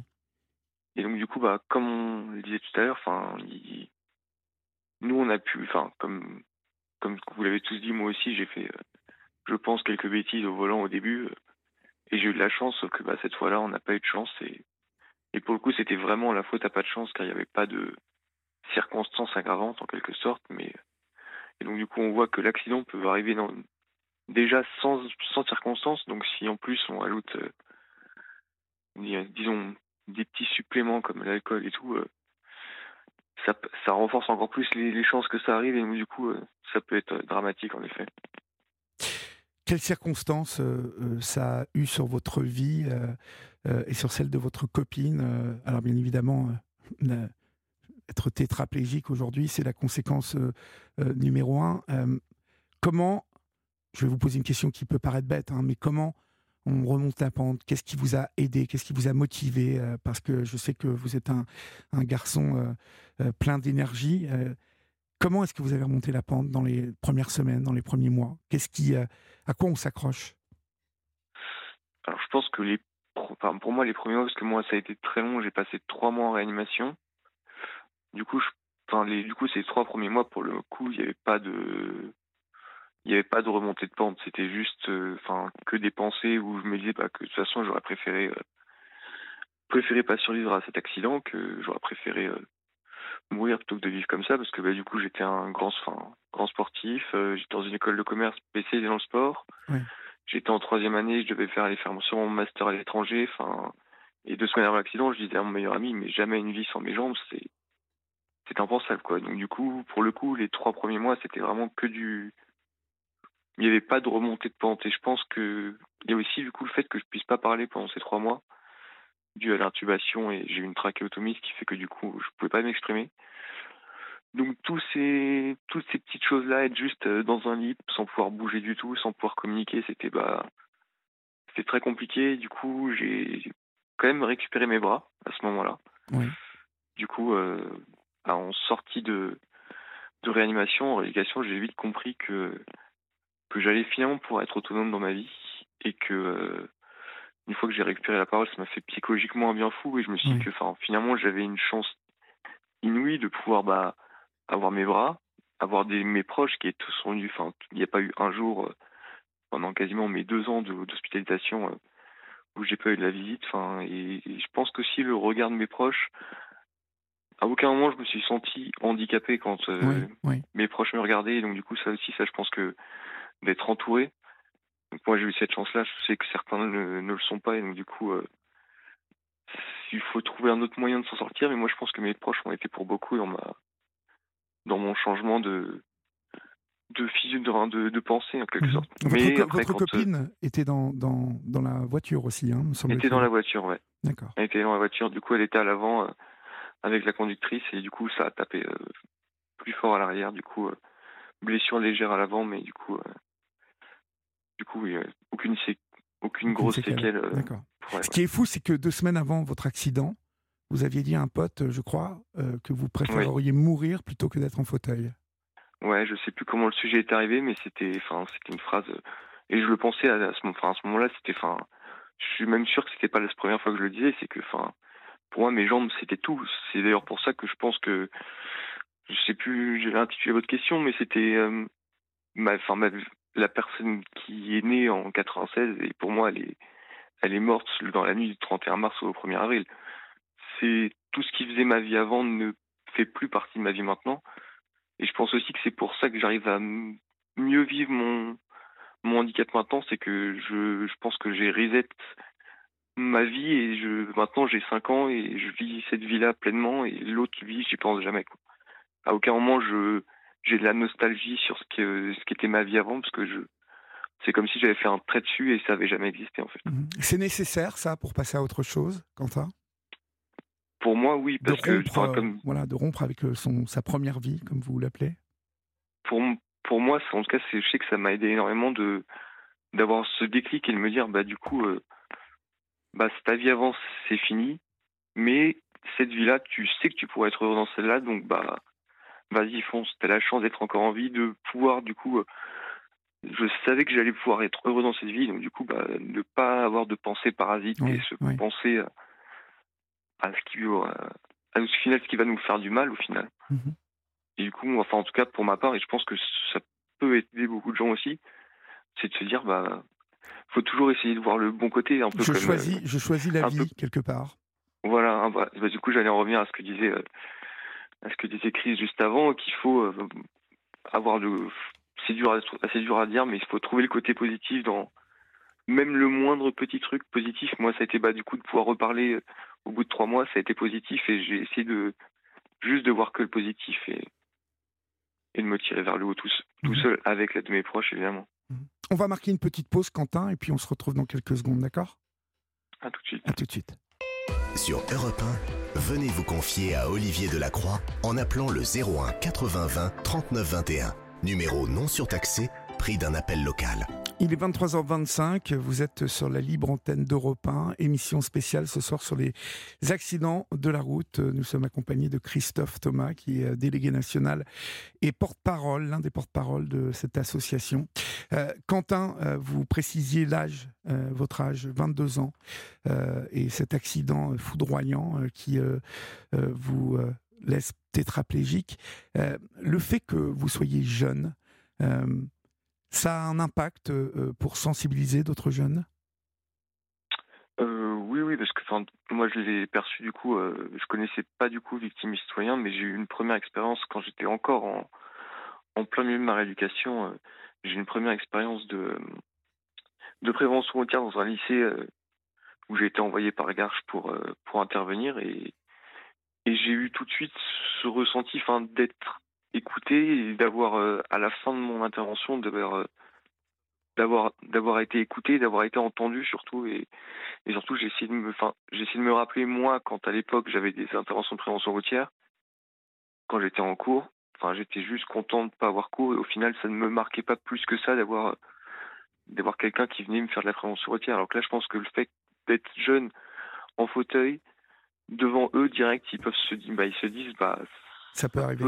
ça n'arrive pas aux autres, ça arrive vraiment. C'est c'est pas que c'est pas qu'à la télé, c'est pas que aux infos, ça arrive vraiment et, je pense que du coup ça marque ça marque beaucoup plus et du coup je enfin je sais que dans leur regard, dans leurs yeux et j'ai même eu des merci et c'est ça qui m'a poussé quand du coup j'ai été j'ai croisé l'association Victimes et Citoyens quand j'étais à Garches de m'engager avec eux et de continuer à faire à faire ces expériences là parce que c'est enfin ça moi personnellement ça m'apporte énormément et en plus de ça j'ai l'impression d'être je dis pas que les autres personnes ne sont pas légitimes, mais je sens que j'ai une certaine légitimité et j'ai l'impression d'avoir un impact quand même. Donc du coup, euh, pour moi, c'était c'était important mhm. de, continuer sur cette voie-là. Et ça vous fait du bien donc euh, de sensibiliser les jeunes? Oui, oui, surtout enfin sur le sur la prévention routière et du coup aussi j'en profite également pour parler aussi beaucoup de handicap parce que du coup les pour moi la prévention c'est possible du coup dans les écoles, enfin c'est beaucoup d'interactions et du coup, les questions dévient très rapidement quand même sur le handicap. Et je trouve que c'est aussi important de parler du handicap parce que, enfin, moi, avant le, avant d'y être confronté, je n'avais imaginé même pas, même pas 1% de ce qu'était le handicap. Et je pense que quand on n'y est pas confronté directement, que ce soit par un proche ou soi-même, on ne sait pas ce que c'est. Donc, du coup, j'en profite pour faire une pierre de coups et du coup, ça, ça me tient aussi énormément à cœur. Mhm. Quelles sont les questions qu'on vous pose, euh, s'il y en a, euh, qui reviennent chez ces enfants, chez ces jeunes? Bah, La première, c'est toujours, euh, du coup, quand est-ce que, quand est que je vais remarcher? Oui. Généralement, cette question, je, j'essaie de, de vite leur dire que bah, pour moi, c'est pas impossible, mais que, il y a quand même très peu de chances que je remarche. Et après, c'est, c'est plus sur les, du coup, comment va être ma vie, euh, enfin, par exemple, comment la question qui revient le plus, notamment actuellement parce que je suis animateur en centre de loisirs, et cette question m'est posée quasiment tous les jours par les, par les jeunes, c'est mais comment est-ce que je dors?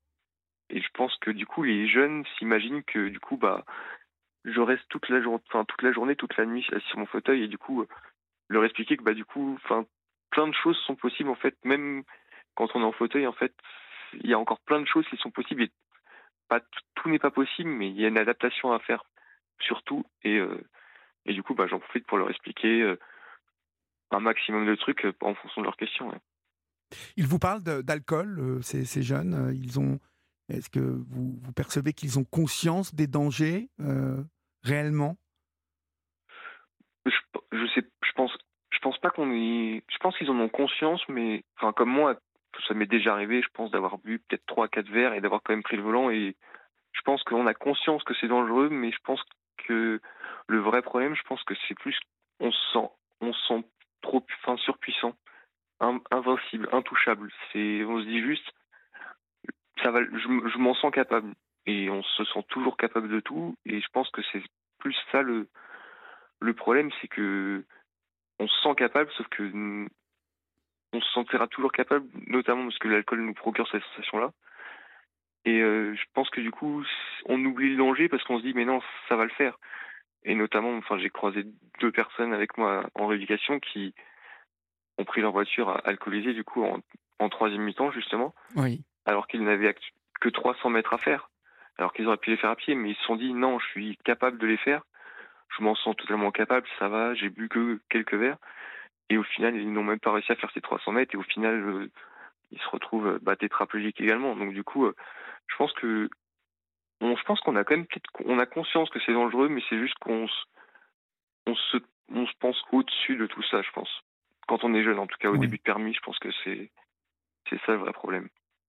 Merci Quentin pour votre témoignage ce soir sur l'antenne d'Europe 1. Merci je, à vous. Je rappelle que vous participez vous aussi hein, à ces euh, interventions de sensibilisation dans les écoles et euh, ça vous permet aussi de, de parler du handicap et euh, du sportif. Que... Vous faites toujours du sport? Euh, oui, du coup, j'ai, je refais petit, je ne voulais pas, mais je refais petit à petit du hand. J'ai monté une section de fauteuil dans mon ancien club, D'accord. avec l'aide de mon club, euh, et j'ai fait un peu, un peu, suis un peu touché à d'autres sports aussi, mais du coup, euh, je, je suis vite retombé dans le hand quand même. D'accord. Très bien. Bah, bra- bravo. Et puis merci mille fois d'avoir pris de votre temps pour nous ce soir. Merci à vous. On vous souhaite une bonne soirée. Au revoir Merci. Quentin. Bonsoir. Au revoir. Chers amis, euh, le répondeur La table des bons vivants, euh, c'est Laurent Mariotte euh, qui chaque semaine de 11h à midi sur Europe 1, euh, avec ses chroniqueurs, vous accueille euh, à sa table des bons vivants. Vous, aussi, vous pouvez participer à cette émission. hein, si vous êtes euh, féru de cuisine, vous pouvez partager vos goûts de la semaine, vos habitudes en cuisine, vos recettes favorites ou poser tout simplement vos questions à Laurent qui vous répondra. Vous pouvez laisser un message sur le répondeur de l'émission au 01 80 20 39 21. Euh, vous, vous vous laissez guider par la petite musique et le petit disque d'accueil qui vous mènera direct au répondeur de Laurent. C'est un numéro non surtaxé. euh, et Europe 1 vous rappellera répondeur euh, la table des bons vivants. Eh bien, c'est euh, tous les samedis entre 11h et midi et demi sur Europe 1 avec Laurent Mariotte. pour qu'elle penche la tête vers moi doucement, qu'elle sente dans mon cœur les sentiments, pour que dans ses fatigues, ses sommeils, y ait que moi. Toutes ces mélodies, ces variétés que je traîne, c'est tout simplement pour que ma fiancée m'aime, que la réserve de baisers qu'elle a, que tous les messages que son cœur envoie,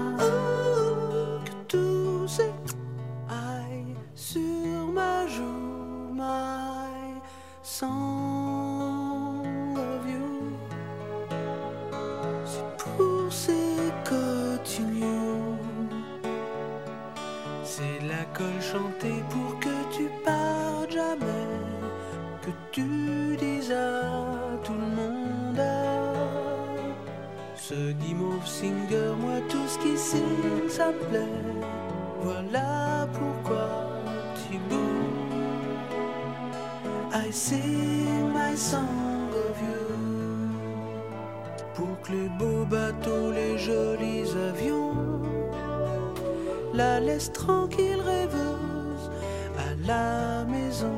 Que ces itinéraires, toutes ces croisières, ce soit moi.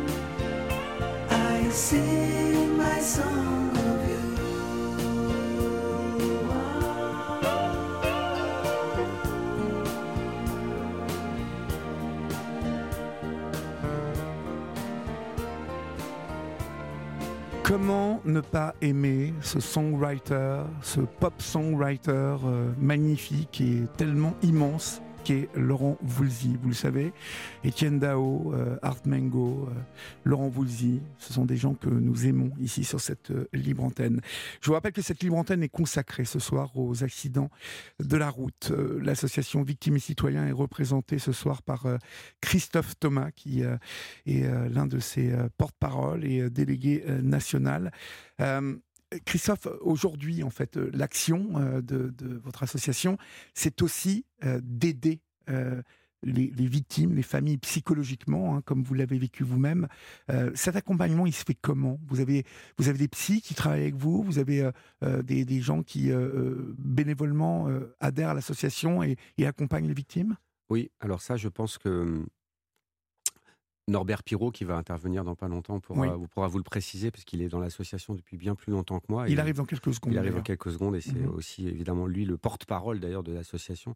Moi, je ne suis qu'un modeste euh, délégué national et, euh, et voilà, je, je- je l'accompagne d'ailleurs souvent dans les interventions. Euh, il pourra vous préciser tous ces points. Euh, je sais qu'évidemment, il y a une, une assistance juridique avec un cabinet d'avocats qui est spécialiste évidemment tout ce qui est dommages corporels qui intervient pour, euh, pour aider les victimes. Euh, il y a aussi une assistance psychologique avec euh, euh, ce, numéro euh, euh, d'appel euh, que vous avez euh, donné à plusieurs reprises et qui permet, euh, dans les premiers instants, dans les premières heures, dans les premiers jours, euh, un moment où on se retrouve particulièrement démuni et comme le, comme le disait Monir, euh, avec euh, beaucoup de gens qui vous appellent et qui vous proposent leurs services, euh, euh, euh, des, premiers, des premiers moments. Euh, dans le cadre, d'un décès, euh, par exemple, pour les familles, euh, voilà, que ce soit même les pompes funèbres, euh, que ce soit euh, euh, dès, que l'accident est constaté, euh, vous avez euh, tout d'un coup un un ensemble tas de de, choses qui vous tombent sur la tête. qui vous tombent sur la tête. Euh, euh, et puis évidemment, euh, le, le point, le point crucial et, et très important et déterminant, c'est le, le- tout de suite le rapport à, le rapport à l'assurance. Mais ça, Norbert aussi pourra vous le préciser, euh, le rapport à l'assurance euh, et, euh, et à ce qu'on peut, ce qu'on, ce doit faire, comment on doit se comporter, qu'est-ce qu'on doit déclarer, qu'est-ce qu'on peut, euh, qu'est-ce que, que- quels sont les, euh, les, les- les documents à fournir, euh, euh, quel type d'indemnisation, enfin, etc. Il y a tout un ensemble de choses auxquelles on n'est absolument pas préparé Et qui sont très importants. et qui sont très importants, évidemment, euh, dans, dans- dans- dans tous les cas de figure, euh, que ce soit dans le cadre des, des- des grands accidentés ou, euh, ou si vous perdez un proche euh, dans, dans un accident, dans un accident de la route. Je rappelle que le numéro hein, de la permanence téléphonique de l'association Victimes et Citoyens est le 0820 30 3000. Bien évidemment, vous, retrou- vous retrouverez sur la page Facebook de la Libre Antenne toutes les coordonnées hein, de cette association euh, Victimes et Citoyens et donc les, numéros de téléphone euh, qui euh, correspondent à ces permanences. Nous allons accueillir Norbert maintenant, donc porte-parole de l'association Victimes et Citoyens. Bonsoir Norbert. Bonsoir Olivier. Bonsoir. Euh, vous, vous nous appelez de la région parisienne, Norbert, et vous avez 60 ans.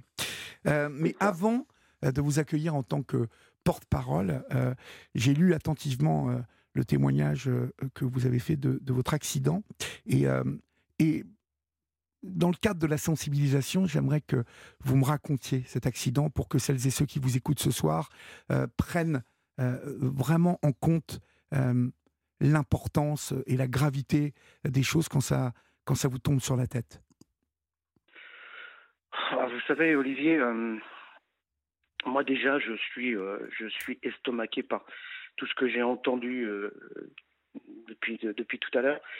Et ces personnes qui sont d'une humanité, je, pense, je pense naturellement à Christophe, que je salue, Mounir, Quentin, qui sont, qui sont touchés dans leur chair sur un accident et qui ont une façon de parler et d'être, d'être des êtres humains ouverts vers les autres et avec euh, une compassion. Et franchement, je suis, euh, depuis tout à l'heure, je suis estomaqué. Vraiment par cette nature humaine qui est, on dit souvent, l'humain a des choses épouvantables, et malheureusement il en fait, mais quand il décide de faire de belles choses, il fait vraiment de belles choses. Alors moi, oui, bah, moi j'ai la chance, euh, la chance, je sais pas, par rapport à Mounir ou à Quentin, ce, jeune, ce jeune gamin, puisque moi j'ai 60 ans, ce jeune gamin. Et c'est pour ça qu'on se bat avec, Christophe, avec Monir, nous tous. C'est pour ces gamins.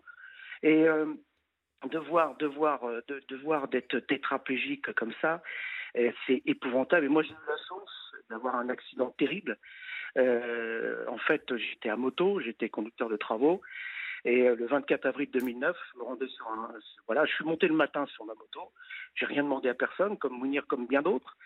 Euh, et, en fait, euh, voilà, j'ai croisé euh, la route de trois chauffards qui roulaient dans une camionnette sans assurance, sans permis, qui était en surcharge d'à peu près 600 kilos. Et en fait, quand on m'a raconté tout ça, hein, quand je suis arrivé à la hauteur, ils ont éclaté un pneu, ils sont partis en dérapage, ils sont partis en faisant des têtes à queue. Ils n'ont pas tapé trois, quatre voitures a priori que j'ai évité, mais en fait, ils sont revenus sur le côté.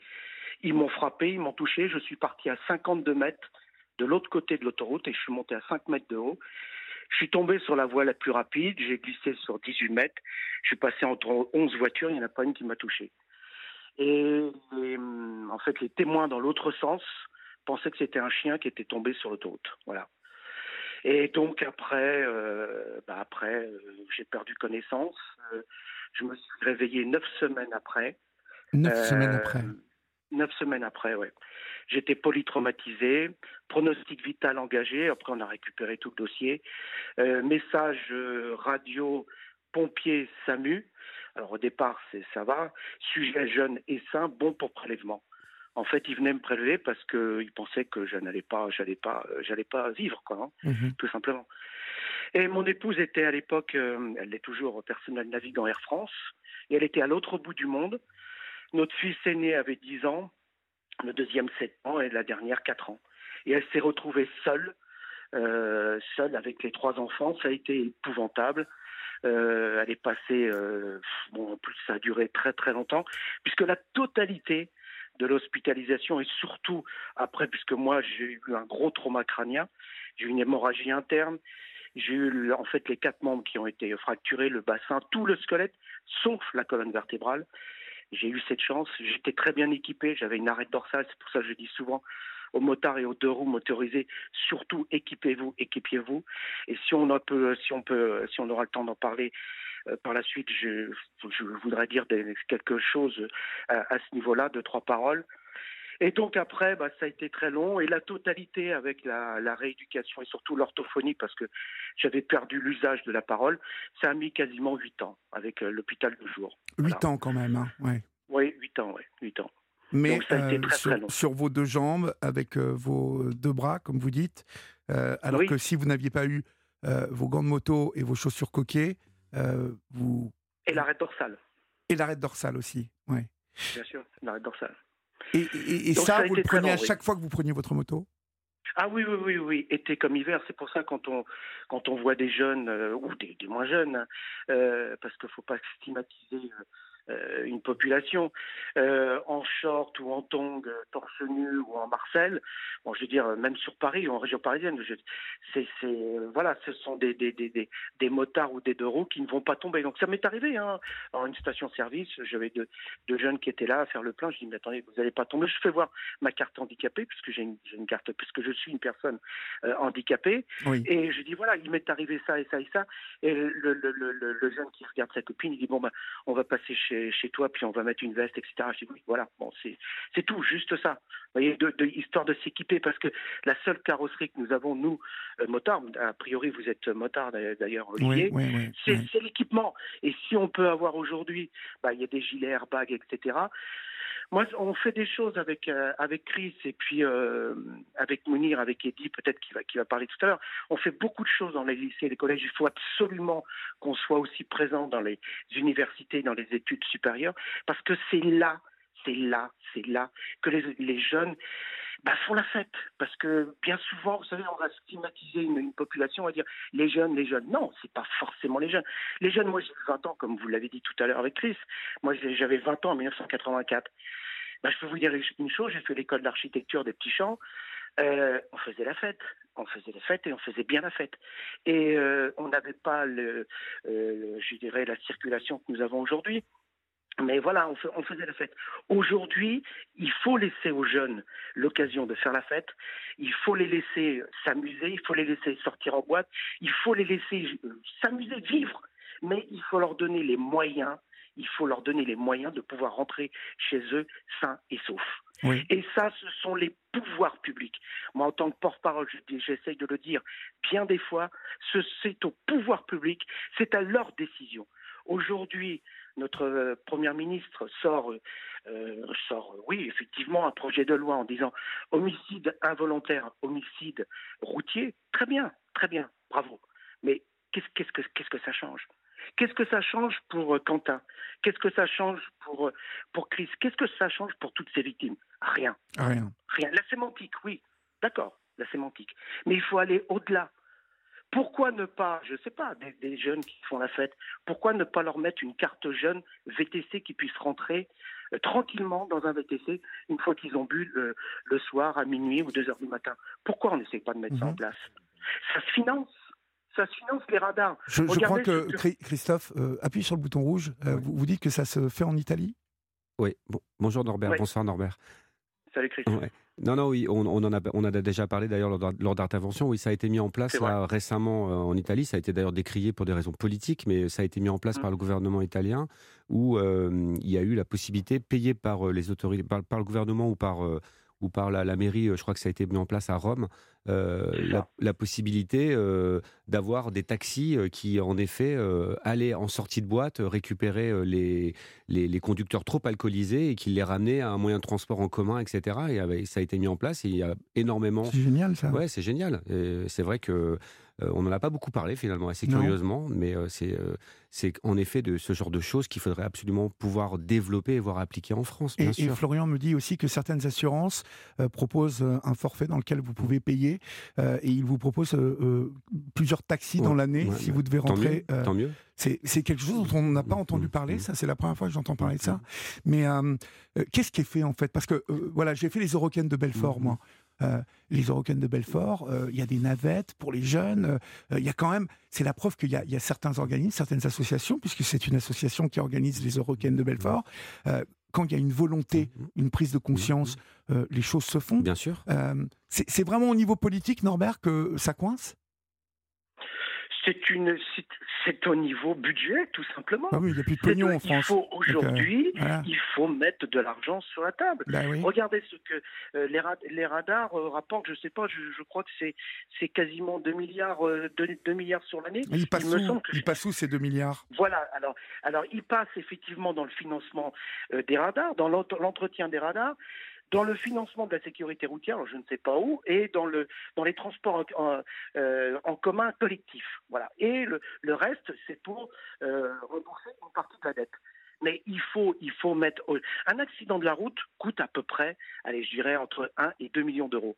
Il faut que les assureurs soient conscients, il faut les mettre autour d'une table et leur dire voilà, attendez, il ne faut, faut pas vous plaindre, comme disait tout à l'heure Mounir, qu'il faut payer derrière. Peut-être que, regardez, un assureur qui un jeune qui, qui achète un scooter achète un gilet airbag qui coûte à peu près 250-300 euros. Oui, il faut qu'il puisse être remboursé une partie. Au lieu, de payer 30, au lieu de payer 40 ou 50 euros tous les mois sur sa cotisation d'assurance, il va, il va payer que 30 euros. Bah, tout le monde est gagnant. Le gamin est gagnant et l'assureur également est gagnant. et la sécurité sociale est gagnante aussi. Exactement. La société également. S'il tombe, s'il a un accident grave, il sera protégé. Vous voyez, c'est tout ça, c'est toutes Ouais, ces ouais. petites choses. C'est pas comme le font le- le- les gouvernements et nos gouvernants. C'est pas une mesure. Quand il y a eu l'histoire de, de ce, euh, de ce, de, de ce, de ce comédien, euh, euh, de cet humoriste qui a été pris il y a quelques Pierre temps. Palmade. Voilà, Mhm. voilà, bon. Et euh, on dit voilà, il faut lui retirer les 12 points, il faut, il faut, il faut lui retirer le permis. Est-ce que c'est réellement ça qui va l'empêcher, quelqu'un qui est alcoolique et qui est, qui a des problèmes euh, de drogue, est-ce que lui retirer son permis, ça va l'empêcher de monter dans sa voiture une fois qu'il aura vidé une demi-bouteille de whisky, il aura peut-être pris un ou deux rails de cocaïne? C'est vraiment ça qui va l'empêcher de monter ça dans sa voiture pour aller dans un centre commercial acheter une bouteille? Non, non. Non, qu'est-ce qui peut l'empêcher alors des centres. de créer des Eh ben, centres? c'est de créer- Il faut soigner ces gens. Ces gens, et c'est pas en les mettant en prison qu'on va les soigner. Non, il faut les soigner. Mais là, les soigner, c'est mettre des des hôpitaux, des centres de soins avec des addictologues, avec des psychologues. Vous voyez, c'est tout ça. Donc c'est énorme. Et victimes et citoyens, on essaye de faire un travail colossal. Et je vous remercie, euh, Olivier. Je remercie. euh, Europe 1 de nous mettre à la lumière, parce qu'on fait un travail de fourmi dans l'ombre tous les jours, avec nos petits moyens, avec nos petits bras, et on essaye de faire les choses. Et ce soir, grâce à vous, on est un petit peu la lumière. Mais on a vraiment des tas de choses à faire, et il existe des solutions. C'est pas de dire non, c'est pas. Moi, ces jeunes qui meurent, on a 10 morts là, ce soir, quelle heure est-il? Oui, Quasiment minuit. ouais, on a 10 On a, morts qui euh, sont. Qui sont Ce voilà. soir, on a 10 personnes qui, dans- qui sont dans les frigos. Oui. 10. dont, sûrement 6, 7, voire 8 jeunes. C'est ça. Mhm. C'est ça. Alors non, on peut pas. Alors de temps en temps, il y a euh, la, comment dire, la, la déléguée interministérielle de sécurité routière. Elle est contente parce que ah, on est peut-être passé à 7 morts ou 8 morts. Attendez, mais non, non, non, c'est- c'est c'est pas possible. En moins, c'est pas possible. 3500, 3500, c'est énorme. Et ce sont des gamins comme Solane. Vous voyez que Chris et le, le travail qu'il fait, tout ce, tout, ce tout ce qu'ils font, tout ce que Quentin que j'ai entendu tout à l'heure. Mais non, on ne peut pas laisser. Et attendez, 2030, 2030, l'OMS, c'est zéro mort sur les routes. Comment on va faire 2030 dans 7 ans? Comment on va faire? Comment on Mais va faire? vous, savez, je lis ce que vous avez euh, raconté à, à- à mes collaborateurs, et euh, vous dites on stigmatise les jeunes parce qu'ils picolent et qu'ils fument. C'est une énorme hypocrisie, c'est vrai? Euh, Bien sûr. Parce que finalement, euh, le, le travail de sensibilisation, il, il est fait essentiellement par les associations aujourd'hui.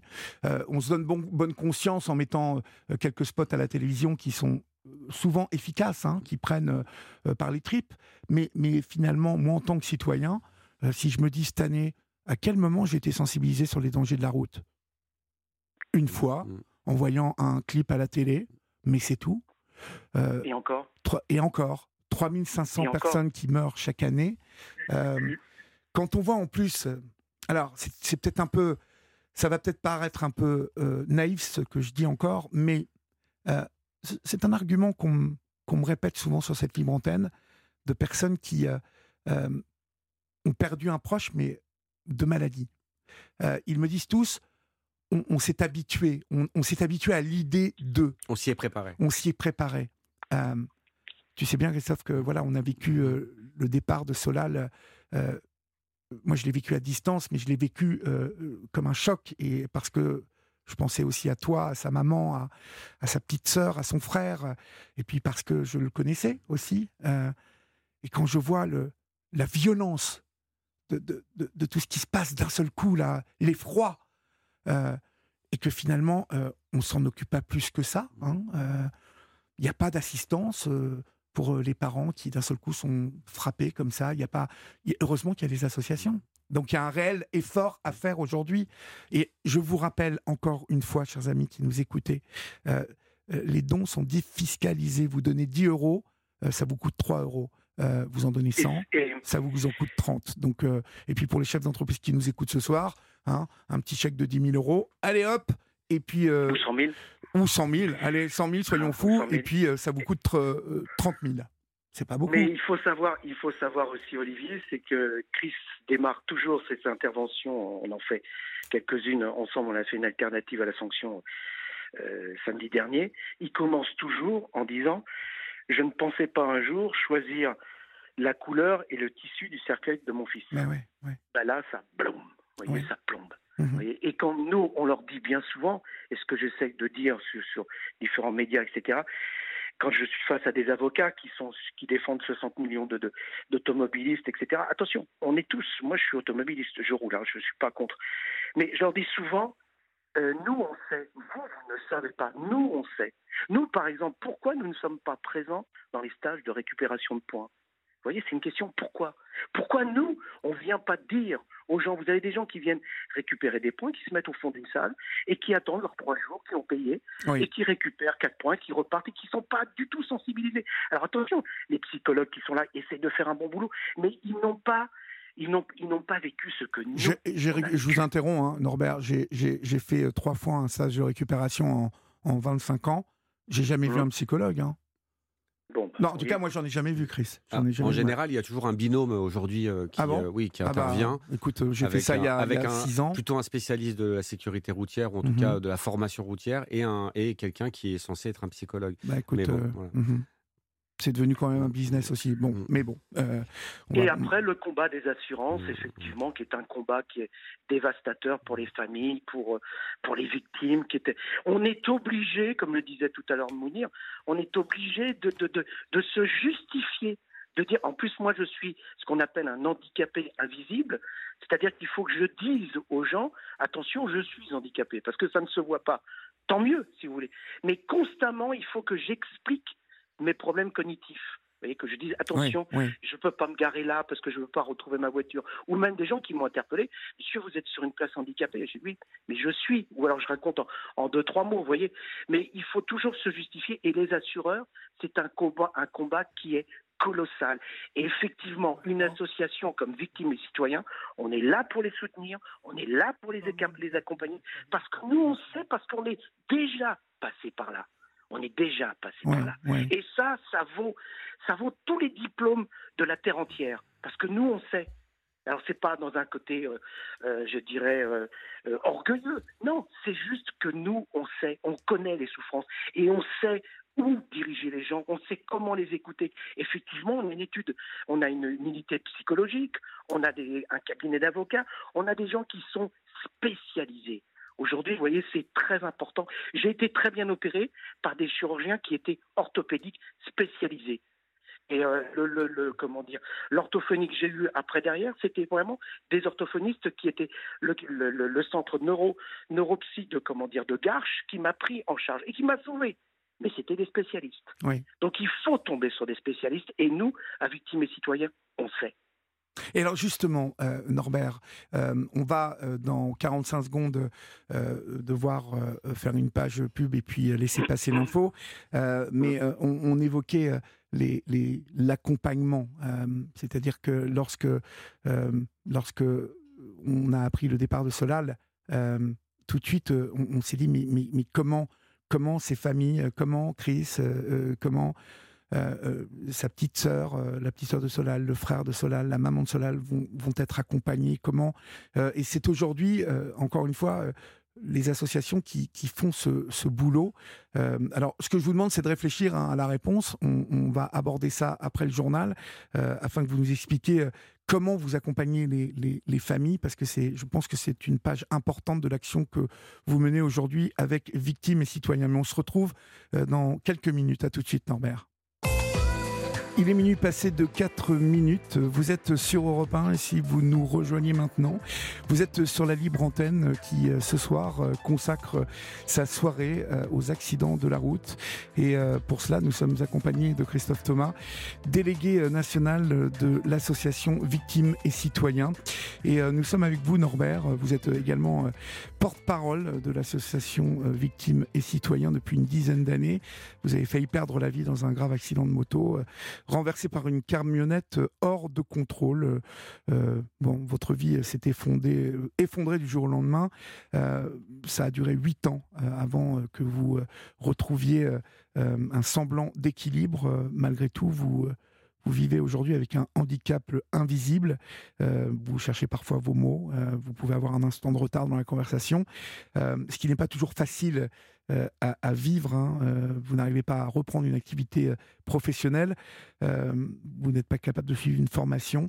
vous avez besoin de beaucoup de repos. On voit l'impact d'un grave accident de la route impact donc sur vous, victime directe, Norbert, mais euh, on va parler aussi des, familles. Euh, et je vous posais cette question euh, juste avant l'info. comment aujourd'hui accompagner ces familles et que qu'apportent aujourd'hui victimes et citoyens par le biais de psy, de docteurs? Comment, comment ça se passe exactement? Et quelle action vous menez auprès des familles? Alors oui, entre autres, mais moi, en fait, je vais vous poser une question, Olivier, mais je vais vous poser une question, je vais vous donner la réponse en même temps, parce que je connais parfaitement la réponse. En fait, qui, qui au mieux peut accompagner des victimes qui ont été, des personnes qui ont été victimes d'un accident de la route qu'une autre victime? Oui. Mhm. Donc, ce que l'on fait en général, la victime des citoyens, c'est qu'on essaye de, mettre en relation les victimes avec d'autres victimes, parce qu'une autre victime, comme je disais tout à l'heure, qui d'autre que nous, nous on sait. Vous voyez, c'est c'est dans un sens tout à fait euh, humble qu'on dit ça, mais nous, on est là pour justement pouvoir euh, écouter les gens et on sait, on, peut leur donner des réponses. Aujourd'hui, euh, Christophe qui est avec vous, Chris qui est avec vous, il a des personnes qui ont, malheureusement qui ont vécu ou qui vont peut-être vivre ce genre de choses, et eh ben lui peut peut-être euh, venir en soutien à des personnes euh, euh, qui, vivent ce genre de choses qui, qui, est, qui est dramatique. Vous voyez, et un, accident, euh, effectivement, moi je peux expliquer l'handicap invisible parce que je le vis au quotidien. Quentin peut expliquer à un jeune, eh ben, écoute, tu es paraplégique, tu auras peut-être du mal à marcher, mais tu vas peut-être retrouver autre chose après derrière parce que tu verras autrement. Et vous voyez, ce soutien, ce petit fil, comme je parlais de tout à l'heure, quand j'ai commencé, ce côté humain moi, je crois profondément à l'humain. Et je peux vous dire une chose, c'est que nous tous, hein, euh, victimes et citoyens, on, croit à l'humain et quand on voit tous ces gens qui sont cabossés, qui sont abîmés, et quand on vient expliquer les choses, ce qui nous fait beaucoup de bien à nous, attention, hein, attention, et eh ben quand on explique qu'on a cette écoute, comme j'entendais Quentin tout à l'heure, et eh ben quelque part, on se dit que ben, ça fonctionne et ça marche, et le courant passe, et l'humain, l'humain est réceptif, contrairement à ce que l'on dit. Bien souvent, j'entends, mais non, mais les jeunes, ah, non, c'est pas vrai. C'est pas vrai. Ils écoutent et ils savent. Et je peux vous, assurer qu'ils comprennent parfaitement. Il faut juste leur mettre euh, des moyens en place. Et les moyens, ça passe par l'argent. Mhm. Malheureusement, c'est l'argent. Il faut financer. Il faut financer. Et si on finance, si les assureurs comprennent qu'il faut financer, et tous les, tous les, les acteurs de la sécurité, de la sécurité routière et notamment euh, nos pouvoirs publics, on peut, alors on n'arrivera peut-être pas à, éradiquer les morts sur les routes, mais on peut diminuer. Moi, j'en suis, suis convaincu. On peut le baisser. Mhm. Christophe, vous avez été accompagné euh, comment vous euh, quel, quel, souvenir vous gardez de ce qui a compté dans, dans ces semaines et ces mois compliqués? J'ai, On n'a pas, pas spécialement été accompagné en fait. Hein, pour, euh, pour résumer, euh, non, le, moi j'ai j'ai euh, fait le voyage de Paris à, au sud de la France parce que avant avant l'annonce, parce qu'il y a cette annonce aussi, hein, il y a eu des spots publicitaires d'ailleurs assez impactants de, de, la sécurité routière sur l'annonce, c'est-à-dire le moment où on vous annonce. On vous annonce que votre enfant est mort. Mmh. Donc. Euh, bon, ça, ça, ça risque de toute façon, c'est, on, imagine l'effroi euh, que l'on peut vivre dans ce moment-là et euh, combien il y a les mots, mais comme vous le dites, hein, Norbert, les mots d'autres victimes doivent avoir une valeur certaine durant ces moments-là et, et, et victimes et citoyens est là pour cet accompagnement. C'est ça, le lien. On crée le lien, on crée le lien, et c'est un lien qui est important et qui, euh, qui est fédérateur et qui, euh, qui réconforte, qui essaye de réconforter. On, ne, on, ne, on, ne, pourra jamais euh, diminuer la peine. ce que je, je sens au travers de mon téléphone, je, je suis de tout cœur avec avec Christophe. Si je pouvais le serrer dans mes bras et l'embrasser comme je le fais de temps en temps, je le ferai maintenant parce que je je sens très bien l'émotion. Et on est là, on est là et on essaie de créer ce lien et qui est, là. C'est, ça que j'essaie d'expliquer, qu'on essaye d'expliquer à Victimes Citoyens. On est présent et on sait, nous on sait, Mounir sait, Quentin sait, euh, comment dire, Chris sait, moi je, on sait tous, nous on sait. Les autres ne savent pas, mais nous on sait et on peut aider avec nos petits moyens. Mais euh, vous nous donnez une occasion, Olivier, qui est phénoménal ce soir que l'on puisse être euh, sous les, feux des projecteurs. Merci à vous, merci à, à Europe 1.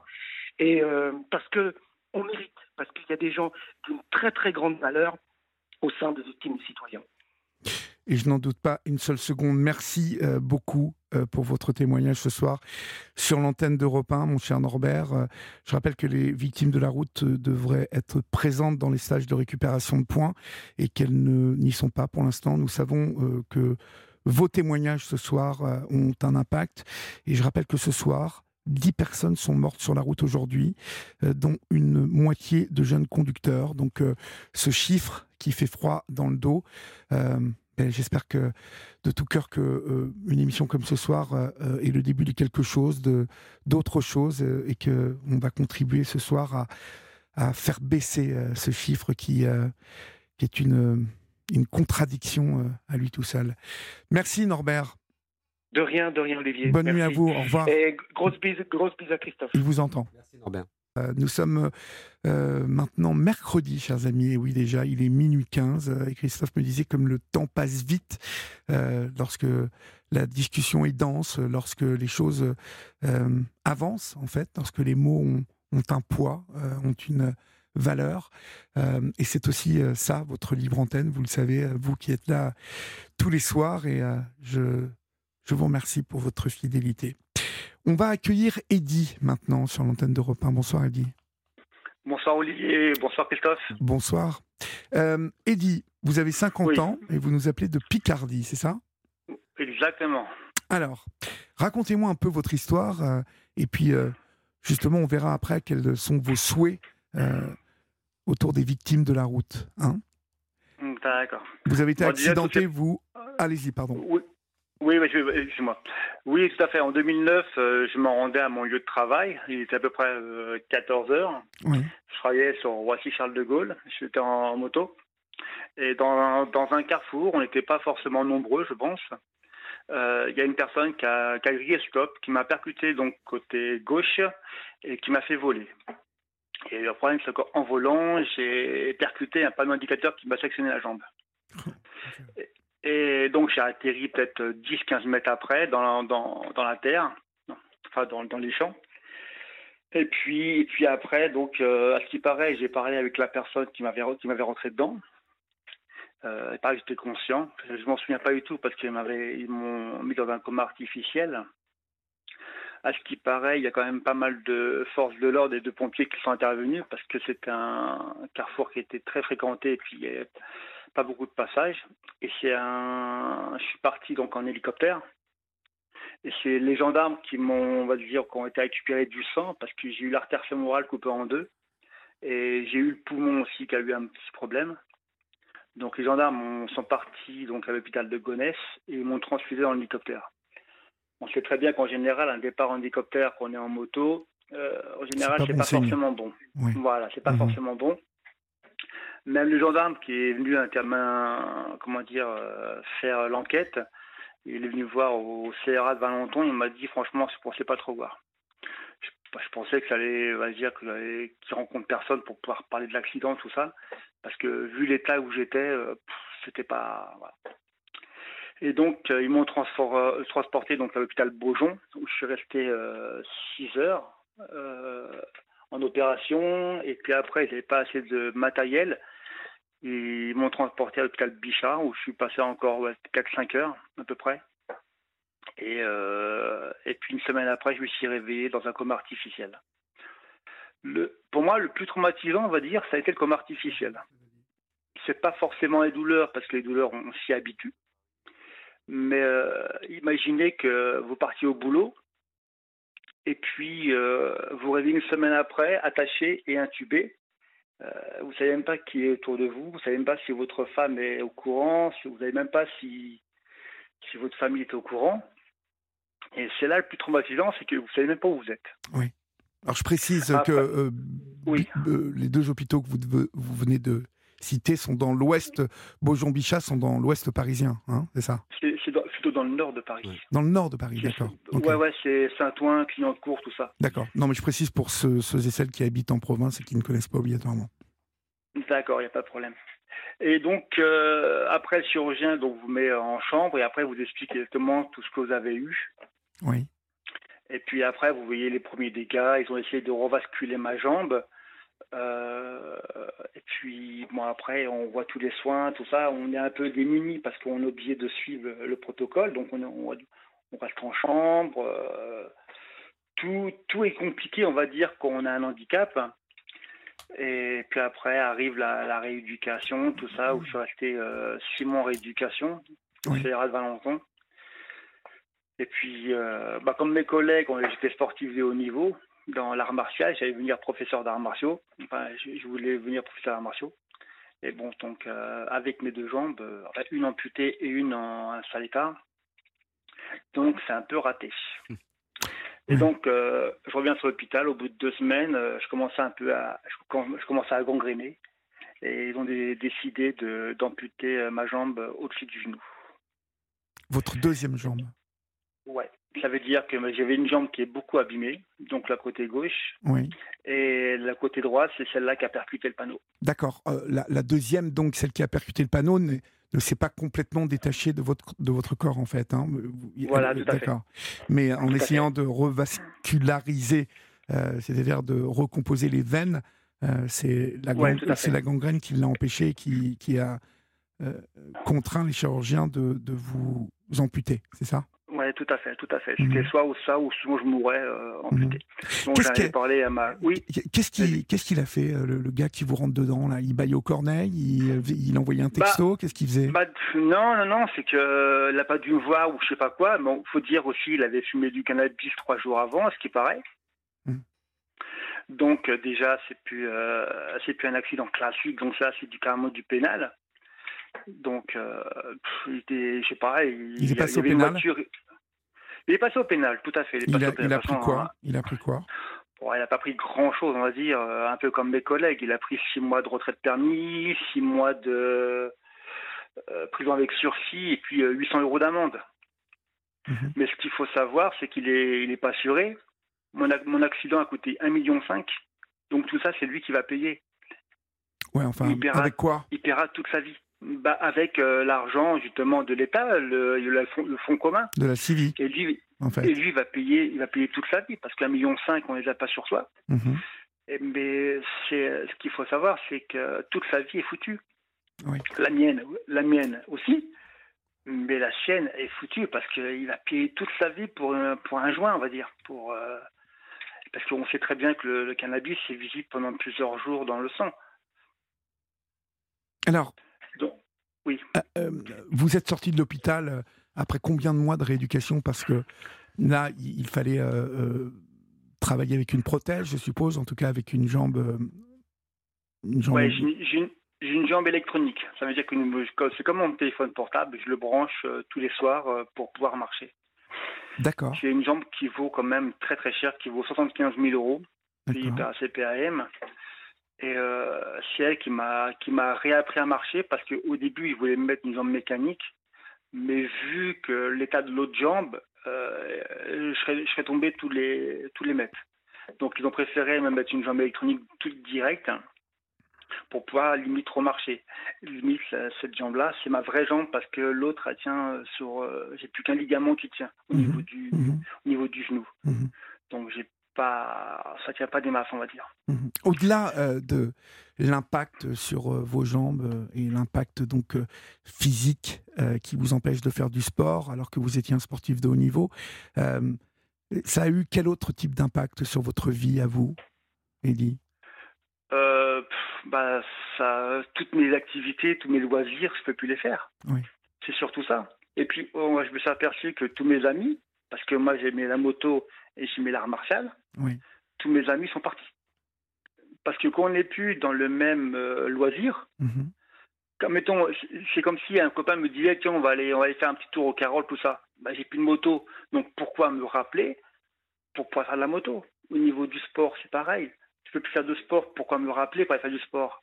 Donc tout mon entourage, amis, quasiment ils sont tous partis. Oui, petit à petit. euh, oui. Il n'y a que ma femme qui m'a qui soutenu. C'est grâce à elle, on va dire, que j'ai bien avancé dans la vie parce que euh, sans elle, on va dire, j'aurais pas pu devenir ce que je suis et j'aurais pas pu, on va dire, euh, limite, je me serais peut-être euh, laissé mourir ou je sais pas quoi. Mais c'est elle qui m'a dit, elle a eu confiance en moi, elle m'a dit tu es un battant, tu vas te rebattre, tu vas remarcher et tu vas faire une autre activité. Puis c'est tout. Après, il y a la famille. Mais bon, la famille, euh, elles sont pas forcément très très pélantes. C'est plus ma femme qui a vu vraiment les évolutions. C'est elle qui m'a dit bon bah au lieu de prendre ta, au lieu de prendre ta chaise, tu prends ta jambe et puis voilà, tu, tu vas faire des activités. Tu vas. C'est elle qui m'a dit tu prends ta jambe. Je devais un petit, je devais un petit peu feignant. Oui. Et Mais alors, vous faites quoi dit- comme type d'activité aujourd'hui?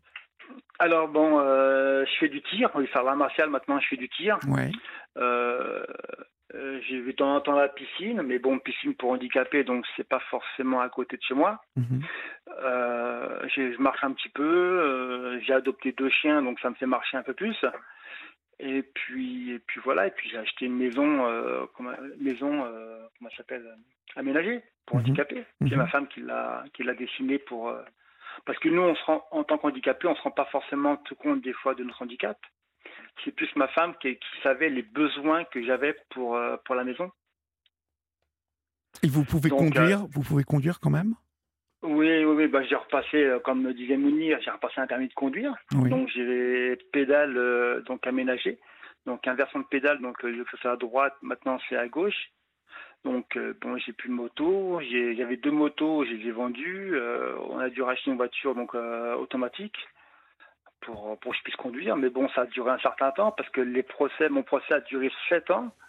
J'ai eu quelques un petit peu d'argent, mais euh, Pourquoi, pas grand pourquoi chose. ça a duré 7 ans, euh, Eddie Parce que c'est- surchargé. J'étais au barreau, au barreau de Pontoise, c'est surchargé. Oui, mais en 7 Et ans, il y a bien des assureurs qui ont fait appel à des décisions, non? Voilà, ils ont fait, voilà, justement, ils Voilà. ont fait appel. Voilà. Ça veut dire qu'ils savent très bien qu'ils vont verser de l'argent, mais pour éviter de payer, ils vont faire appel. Appel. Mhm. Eux, ils gagnent de l'argent. Toi, tu restes, euh, on va dire, comme ça, entre guillemets, sans rien. Et puis, euh, au bout d'un certain temps, ils sont obligés de payer. Mais ça, c'est c'est euh, purement scandaleux.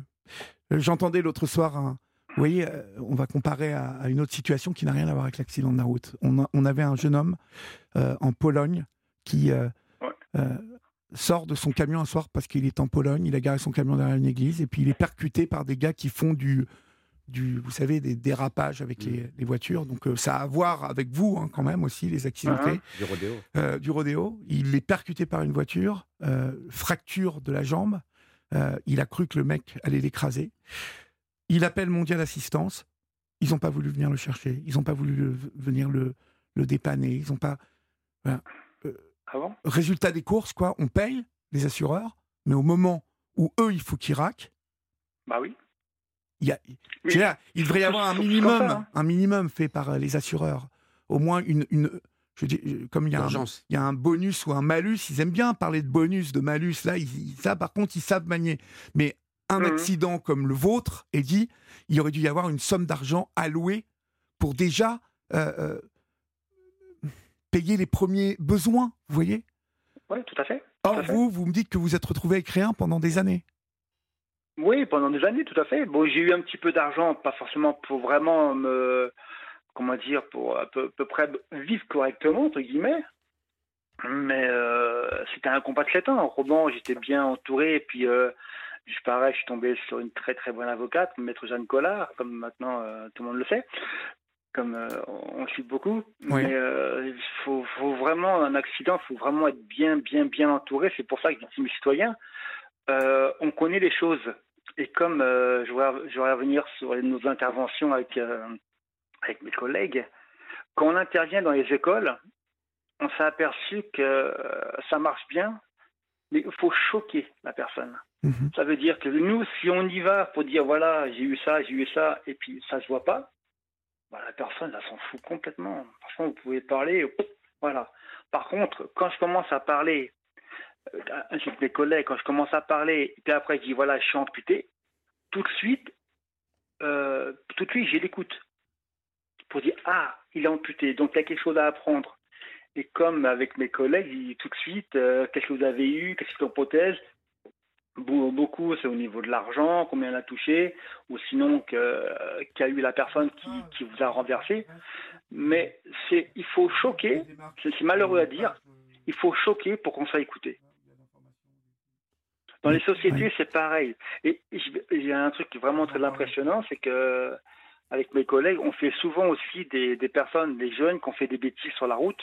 Mhm. Et franchement, c'est notre meilleur public parce que je sais que eux, ils ont conduit sans permis, ils ont, ils ont fait n'importe quoi. Oui. Et quand on intervient, ils, ils ont une écoute où ils ont des questions que les élèves n'ont pas. Et même une fois, il y a une personne qui m'a dit Heureusement que vous êtes venu, maintenant je ne recommencerai plus une bêtise. Mhm. Alors, il, est- il est, il est bien évidemment euh, euh, utile, ultra utile d'intervenir comme vous le faites devant un public, euh, Ouais. soit d'élèves, soit de, de jeunes qui ont, qui ont conduit sans permis ou qui ont conduit euh, sous cannabis, sous alcool. Ouais. Et euh, Tout il, y a des, il y a des stages hein, qui sont organisés pour eux. euh, ils sont contraints d'assister à ces interventions. Mais Ouais. euh, il faut quand même dire deux choses ce soir euh, en vous écoutant. Il dit, c'est que il est impératif, vous qui nous écoutez, de vous renseigner sur vos droits et de ne pas faire une confiance aveugle à vos assurances.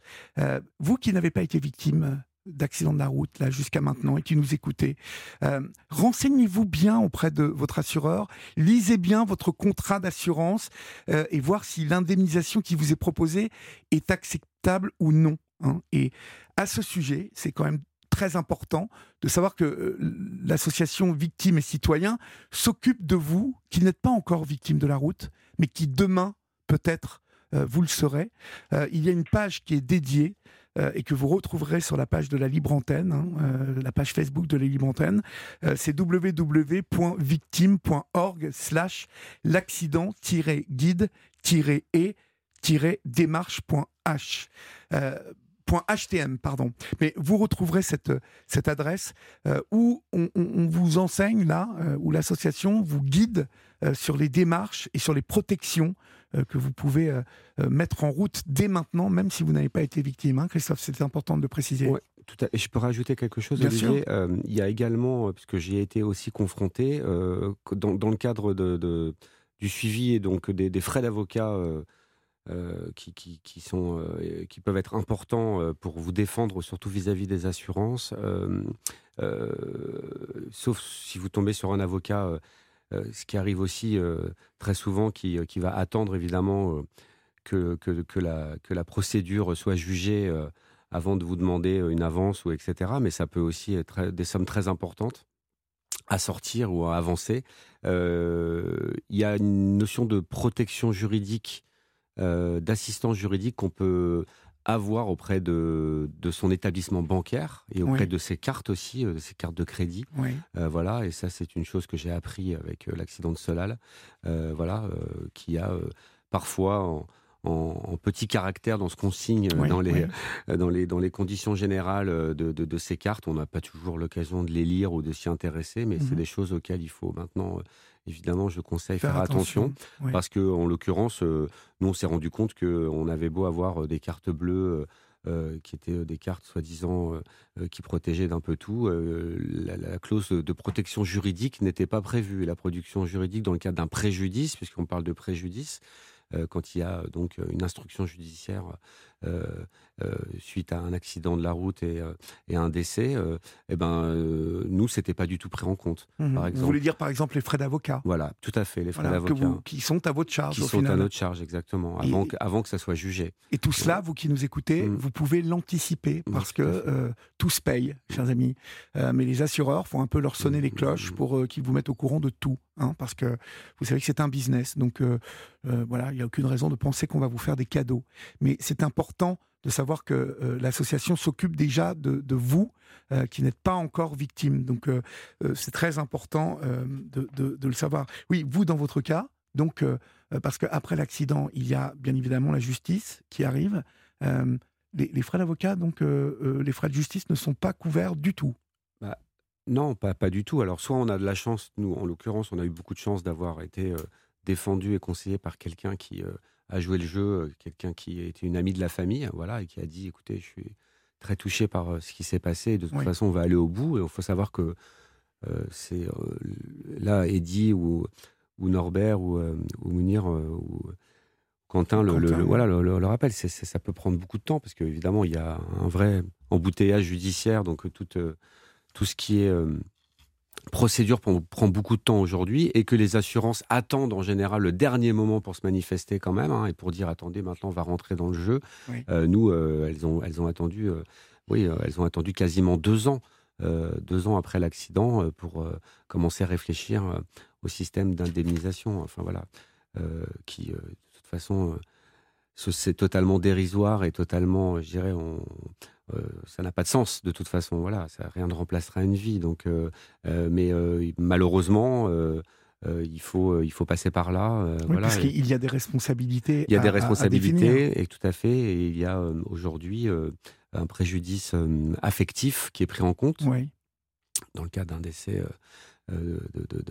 d'un enfant qui, qui concerne les parents évidemment, mais qui peut aussi concerner les frères et sœurs, les grands-parents, évidemment, avec un nombre incalculable de pièces très très difficiles à obtenir et à, et à fournir parce qu'elles elle, elle, renvoie à chaque fois à la, peine de l'accident et qu'il faut faire des attestations.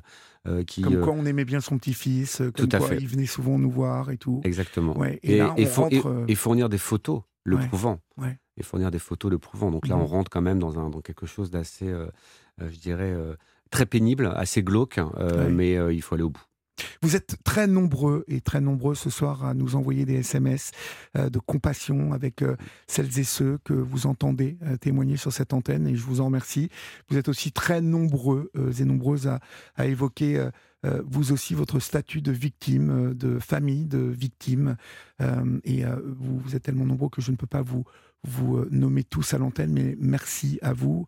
Et on imagine combien votre peine est grande aussi comme comme c'est dur aussi, euh, puisqu'on entend à travers ces divers témoignages ce soir euh, combien la route, tout à coup, peut se transformer en un véritable cauchemar. Euh, Eddie, est-ce que vous avez quelque chose à rajouter?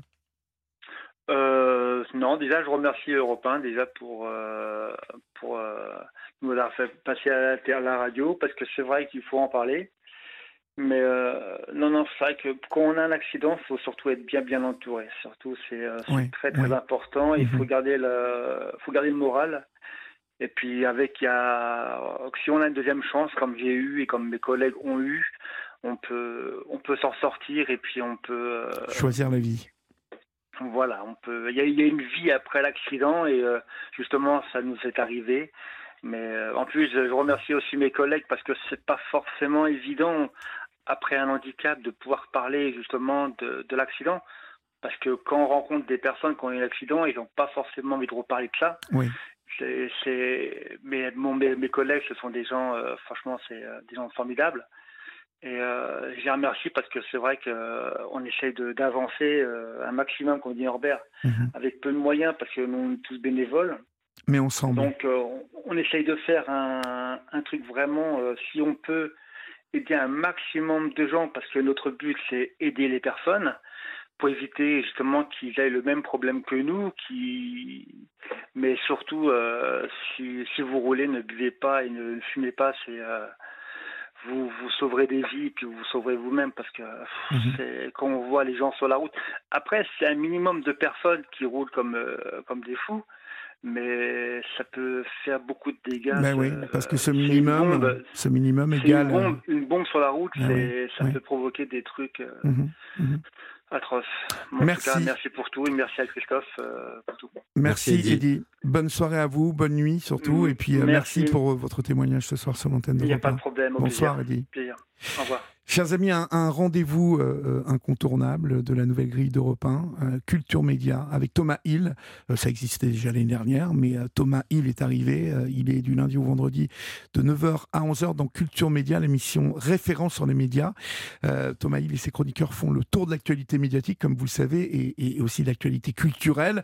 Et demain, ses invités seront Bernard Campan et Fabrice Goldstein pour la fiction sur l'autisme, justement, La Belle Étincelle, diffusée le 5 octobre prochain, donc sur M6.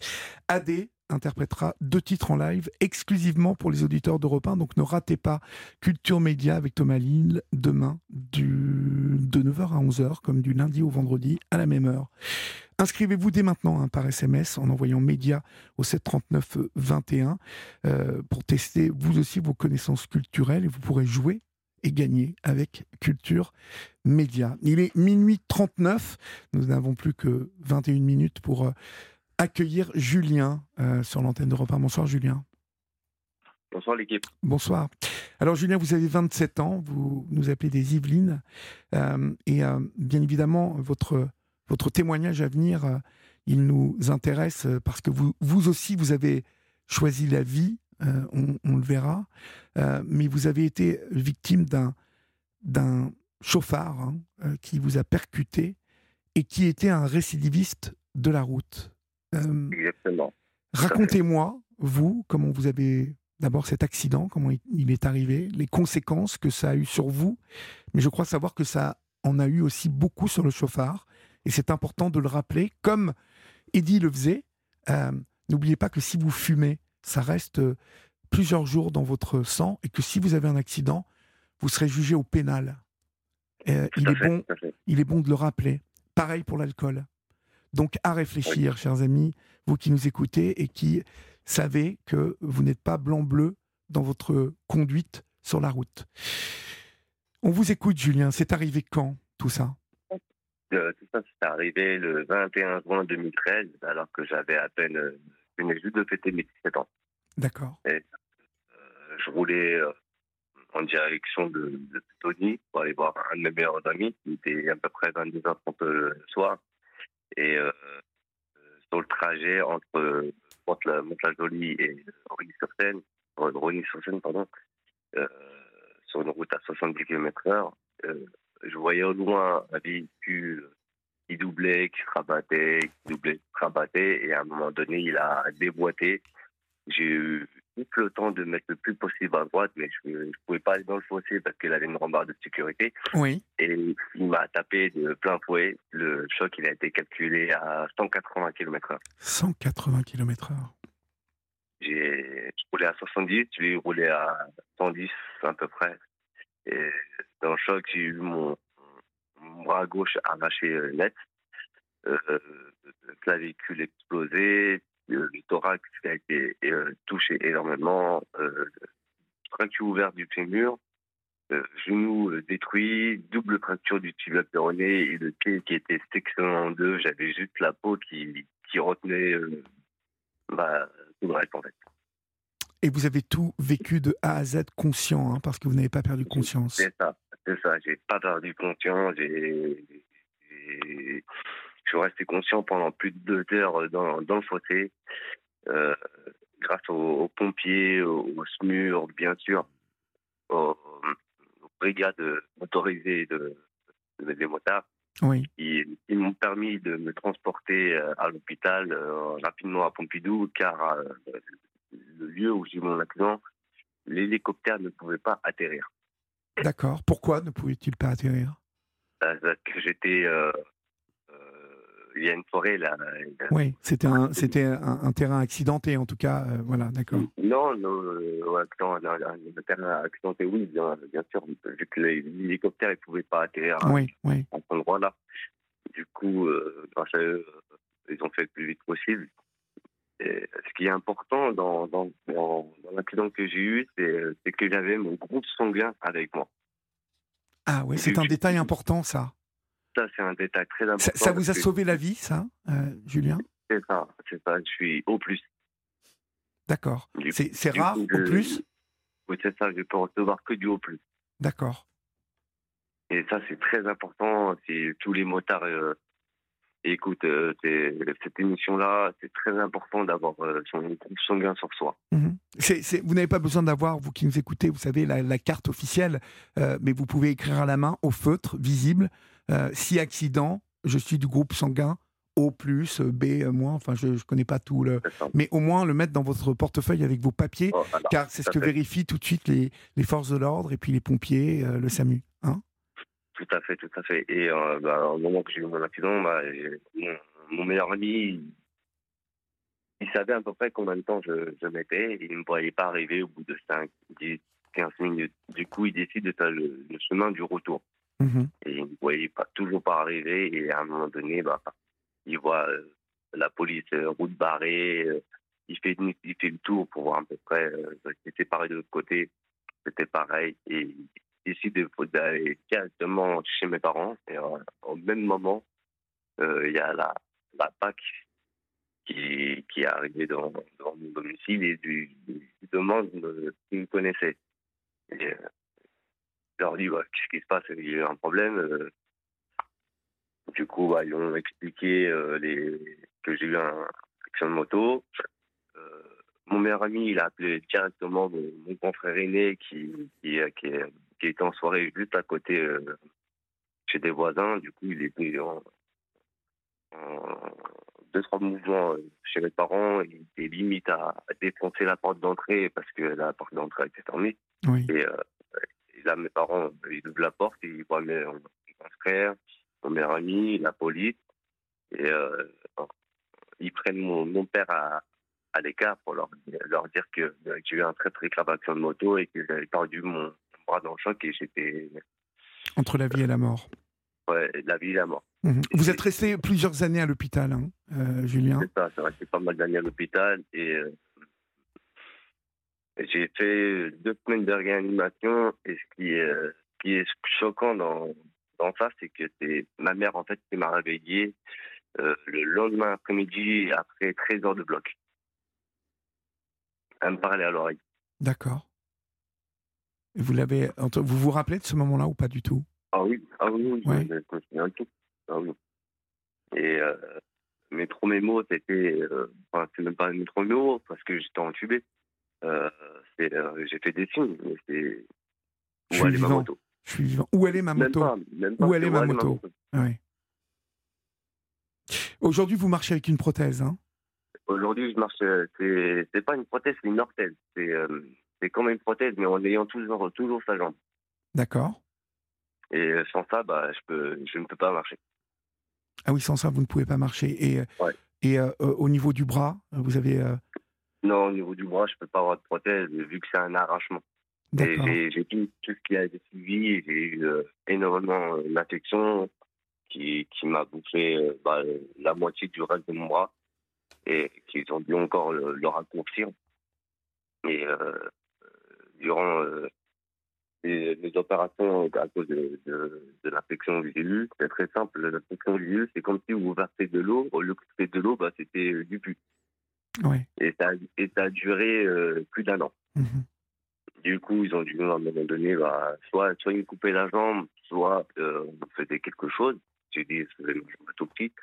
Du coup, ils m'ont retiré, mon, mon- ils ont retiré 20 cm de fémur. Et ils ont, ils ont fait un, test.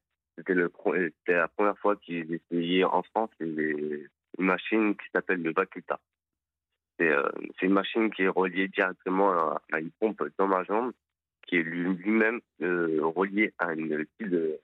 C'est une éponge qui était dans ma jambe et qui envoyait un produit pour nettoyer la jambe. Quand on envoyait le produit, ça, ça libérait la pour, D'accord.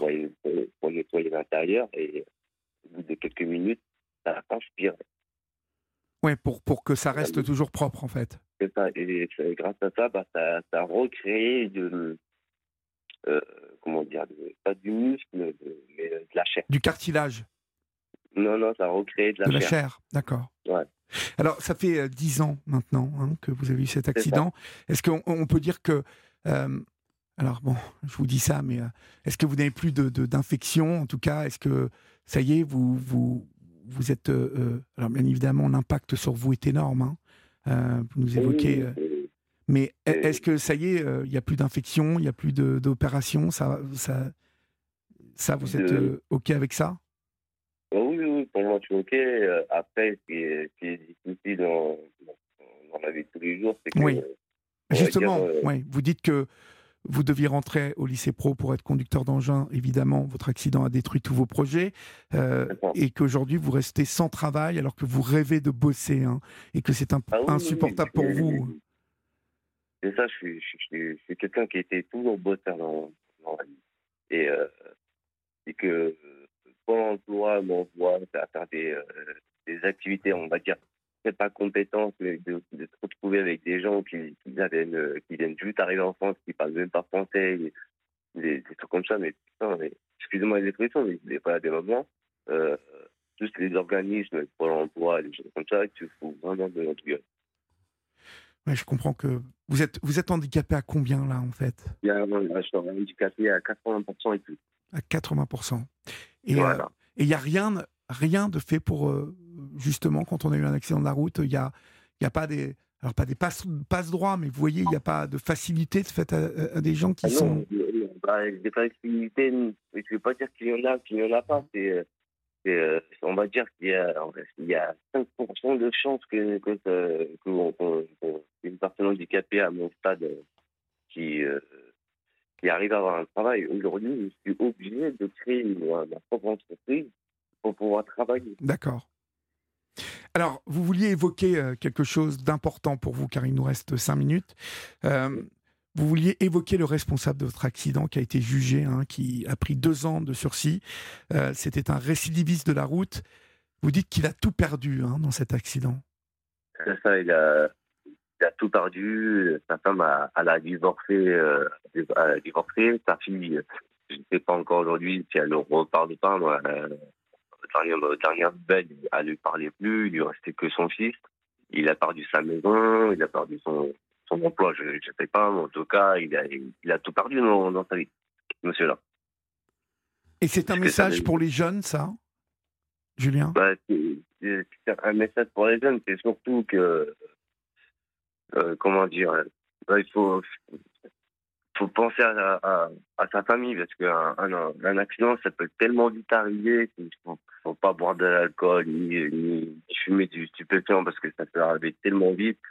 Et euh, si, vous arrivez à créer un accident, malheureusement, si vous êtes en tort et que vous avez consommé du, du stupéfiant, ou boire de l'alcool et que la personne est, blessée, euh, en étant, bien sûr, que vous êtes euh, mineur, c'est vos parents qui vont prendre en charge qui veut dire votre maison, la maison de vos parents qui, ont travaillé toute leur vie, bah, et qui vont payer. Mhm. ce, sont, ce sont, les, les conséquences aussi de conduire sans assurance hein, euh, dont vous parlez. Ah oui. Parce qu'aujourd'hui, il y a ah beaucoup, on ne l'a pas évoqué, hein, Christophe, mais il y a, il y a beaucoup de conducteurs qui, qui conduisent sans permis ah et sans assurance. on estimait, euh, on en a parlé avec Norbert lors d'une intervention d'ailleurs avec euh, les forces de l'ordre de Boulogne récemment on estime à plus d'un million de personnes qui conduisent sans permis. Un euh, million? Oui, un million en ah France. c'est énorme. C'est colossal. Bah oui, qui ont perdu leurs points petit, petit à petit avec des petits excès de vitesse, qui n'ont pas fait attention et qui se retrouvent à, conduire sans permis et qui, pour des raisons professionnelles ou, parfois par manque d'information, euh, ne savent même pas qu'ils n'ont pas le permis et pour des raisons professionnelles n'ont pas d'autre choix que de conduire. Euh, mais ça, c'est catastrophique, en effet parce que pas de permis, donc plus d'assurance, hein, fatalement. Et euh, là, s'il y a un problème, c'est en effet toute la vie derrière qui euh, va être euh, impactée parce que il y aura des saisies sur les comptes, des saisies sur le salaire et que les gens peuvent tout perdre, tout perdre à partir du moment où ils sont reconnus en plus responsables d'un accident, comme le dit Julien. c'est toute votre vie derrière qui et si vous n'êtes pas solvable, ils vont aller voir les solvables de votre famille. et il n'y a pas de cadeau. Hein, et il n'y a aucun cadeau. Aucun cadeau. viennent, aucun cadeau. C'est juste que donc la, votre, votre, votre vie euh, se retrouve euh, fatalement, totalement impactée, bouleversée, et, et, il est quasiment impossible de remonter la pente. Mhm. Alors, Julien, euh, vous, vous, avez choisi la vie et vous essayez de vous en sortir. Vous avez euh, créé votre euh, propre entreprise. mais, non, je n'ai pas encore créé, là je suis en cours. Vous êtes dessus, d'accord. Mais vous, avez vous travaillez sur votre projet dans l'événementiel hein, autour du karting, je crois. C'est ça. Alors, racontez-moi ça. Vous faites du karting Euh, oui, je fais du karting depuis l'âge de, de 5 ans et euh, malgré mon handicap, ça m'a pas, ça m'a pas arrêté. Bien au contraire, ça m'a rendu encore plus fort. Et euh, avec votre handicap, vous, vous arrivez à participer à des courses? Parce qu'il paraît que vous êtes très doué, me disait Christophe. Oui, oui, oui. Ben, euh, la dernière course qu'on a fait, bah, il y avait Christophe aussi également. C'est une action aussi que j'ai faite euh, par rapport à, à l'association pour sensibiliser les jeunes, pour éviter de, de faire le, excusez-moi l'expression, de faire le con sur, sur, sur la route. Au lieu de faire ça, bah, aller Il, il vaut mieux aller sur un circuit. Ouais, ouais. Exactement. Ben oui, oui, oui. Et euh, dans cette course-là, on était 18, bah, euh, je, je les, je, les, ai- je les ai fumés. Enfin, et je leur ai montré que même avec mon handicap, Vous pouviez les fumer. c'est ça. C'est c'est fou. euh, euh, oui, vous êtes très doué. Et, et donc, du coup, euh, vous, vous avez noté que, que ces jeunes étaient réceptifs au fait justement de se trouver sur un circuit et là de pouvoir mettre la gomme euh, en toute sécurité, hein, parce qu'un circuit en plus est sécurisé. Euh, je, vous, je- je vous pose cette question parce que souvent, hein, je vous le dis, sur le tour de Normandie, je vois des jeunes qui font n'importe quoi et qui conduisent comme des fous. Euh, ce sont ces jeunes-là hein, qu'on ret- on retrouve dans les accidents euh, euh, dramatiques. Ah oui, même, même sur autoroute, ils se lâchent carrément. Ah ouais, ils sont, ils sont. C'est c'est- c'est- c'est hilarant. Ils ne pensent pas aux conséquences derrière. On, intervient, nous, de plus en plus euh, aussi dans le cadre de, stages pour des, aménagements euh, euh, et des, alternatives aux poursuites. Et c'est vrai qu'on rencontre beaucoup de jeunes qui ont été, d'ailleurs souvent, ça fait trop souvent l'actualité, mais qui ont été arrêtés pour refus d'obtempérer, beaucoup, hein, beaucoup de jeunes, parce qu'ils sont sur des motocross qui ne sont pas homologués, ils font du rodéo, donc il y en a beaucoup. Et c'est vrai que tout ce qui est mis en place vis-à-vis de ces jeunes dans un deuxième temps pour euh, leur permettre de faire euh, ce qu'ils font euh, en, mode urbain ou même dans les centres commerciaux pour certains, parce que ça c'est aussi des jeux qui circulent pas mal sur les réseaux sociaux, où ils se filment euh, en train de rentrer dans des centres commerciaux et de faire du rodéo. J'ai vu ça, même dans un bus, Voilà, et tout euh. ce qui est mis en place euh, par, par certaines municipalités pour euh, leur donner accès justement à des circuits, des, zones sécurisées, etc. Ça fonctionne, ça fonctionne. Oui, ça fonctionne, mais on Voilà, ne le mais fait on pas ne le fait pas assez. On ne le fait pas assez. Euh, on, on- on parle de ces faits divers euh, sans en traduire euh, vraiment le message. Euh, ces jeunes, en fait. Et sans leur apporter de solution. Voilà, et, et bien évidemment qu'il faudrait créer aujourd'hui des espaces. euh, on crée des skateparks, et ben c'est pareil pour les motos. Il faudrait prendre des terrains et puis faire en sorte que ces jeunes puissent faire leur marche arrière, leur truc. et je suis certain en plus qu'ils adhéreraient à fond et que il y aurait comme quand on parle de légalisation de la drogue, on dit on aurait un impact et puis un lien avec les consommateurs. Et ben pour ces, ces- ces bêtises-là, c'est la même chose aussi. Euh, ces jeunes, ils ne demandent que avoir des endroits où ils peuvent s'éclater. Euh, mais voilà, avant que nos politiques traduisent ça, euh, il va encore y avoir du, du temps qui va passer. Merci en tout cas, Julien, pour votre témoignage ce soir sur l'antenne d'Europe 1. Euh, on vous souhaite bon moi qui vous courage. remercie. On vous souhaite bon courage. hein. je- ça serait possible de rajouter un, un petit dernier mot? Bien sûr, bien sûr. Voilà, les, c'est comme il a dit euh, Chris euh, par rapport aux interventions aux jeunes euh, qui, qui, qui sont jugés sur la voie publique. Moi, je mets mes photos personnelles. Ça veut dire que je leur montre ma- mes cicatrices de jambes, mes, mes séquelles et tout ça. hein. Oui. Et je Ça, leur ça leur parle. parle. Ça leur Ah parle. oui, non, mais je, je leur parle de la même façon qu'ils parlent. Mhm. Ça veut dire avec les mots qui, qui choquent. Et j'y vais pas de main morte, on va dire. Mhm. Mais vous avez raison parce que ça passe par là. Euh, vous êtes la preuve vivante que euh, même si vous avez réchappé d'un accident très grave, euh, l'impact que cela a sur votre vie et sur votre corps, c'est vraiment lourd. Donc là, ils ont la réalité devant les yeux et vous avez totalement raison, Julien. Et bravo pour votre courage. Bravo. On vous souhaite une bonne nuit en tout cas et, et courage pour le. CART et pour l'auto-entreprise. hein. D'accord Je vous remercie, beaucoup, je vous remercie. Je vous en prie. Euh, Essayez-moi. je rappelle euh, donc que 10 personnes hein, euh, par jour meurent, dont la moitié de jeunes euh, meurent en France encore sur la route. En 2022, 3, 3500 personnes. Donc euh, l'association Victimes et Citoyens, vous l'aurez compris, organise des permanences en milieu hospitalier et elle assure une permanence euh, téléphonique 0820 30 3000. Il y a un numéro de téléphone euh, de portable aussi qui est le 06 86 54 non, pardon, 06 86 55 24 01. Tous euh, ces numéros, vous pouvez les retrouver sur la page euh, Facebook de la Libre Antenne. Il y a aussi une adresse euh, que vous pouvez consulter pour anticiper sur vos droits sur euh, les contrats d'assurance, sur tout ce qui nécessite des frais quand il y a un accident grave de la route et, voire un décès. Euh, cette adresse, vous la retrouvez aussi sur le site de Victimes et Citoyens, mais aussi sur la page Facebook de la Libre Antenne. Vous voulez rajouter quelque chose, Christophe, avant qu'on se quitte? Merci pour l'invitation, Olivier. Ouais, merci beaucoup et j'étais très heureux qu'on puisse en effet, comme ça, avoir le temps d'aborder tous ces sujets sur cette cause nationale et sur tout ce qui est mis en place ou pas mis en place d'ailleurs, et euh, surtout donner la parole à, mes camarades de, cette association voilà, qui, euh, qui vraiment de manière totalement désintéressée œuvrent tous les jours euh, de manière bénévole, donnent de leur temps pour un, pour, et font des, kilomètres, des milliers de kilomètres pour aller rencontrer euh, des, des, des, des, jeunes, des moins jeunes et euh, œuvrer dans des actions de sensibilisation et de prévention. Et je trouve ça assez exemplaire. Euh, voilà, j'ai découvert moi le monde associatif et, ce, c'est ce monde de la sécurité routière, bon, malheureusement dans des conditions dramatiques, mais ça m'aide beaucoup aussi aujourd'hui et je pense qu'ils le font aussi et ça aide beaucoup de gens. Ben, merci pour votre participation ce soir, Christophe. Et puis, on ne sera pas sans relayer votre parole euh, à l'avenir, vous le savez. Merci euh, à vous tous et vous tous qui euh, nous écoutez encore. Merci pour votre fidélité. Votre libre antenne se termine bientôt, donc vous le savez, comme tous les soirs, je vous le dis, pensez à vous, hein, pensez à vous protéger, pensez juste aux conséquences de vos actes. Et puis surtout, prenez soin de vous. Hein. buvez de l'eau, dormez bien, faites de beaux rêves.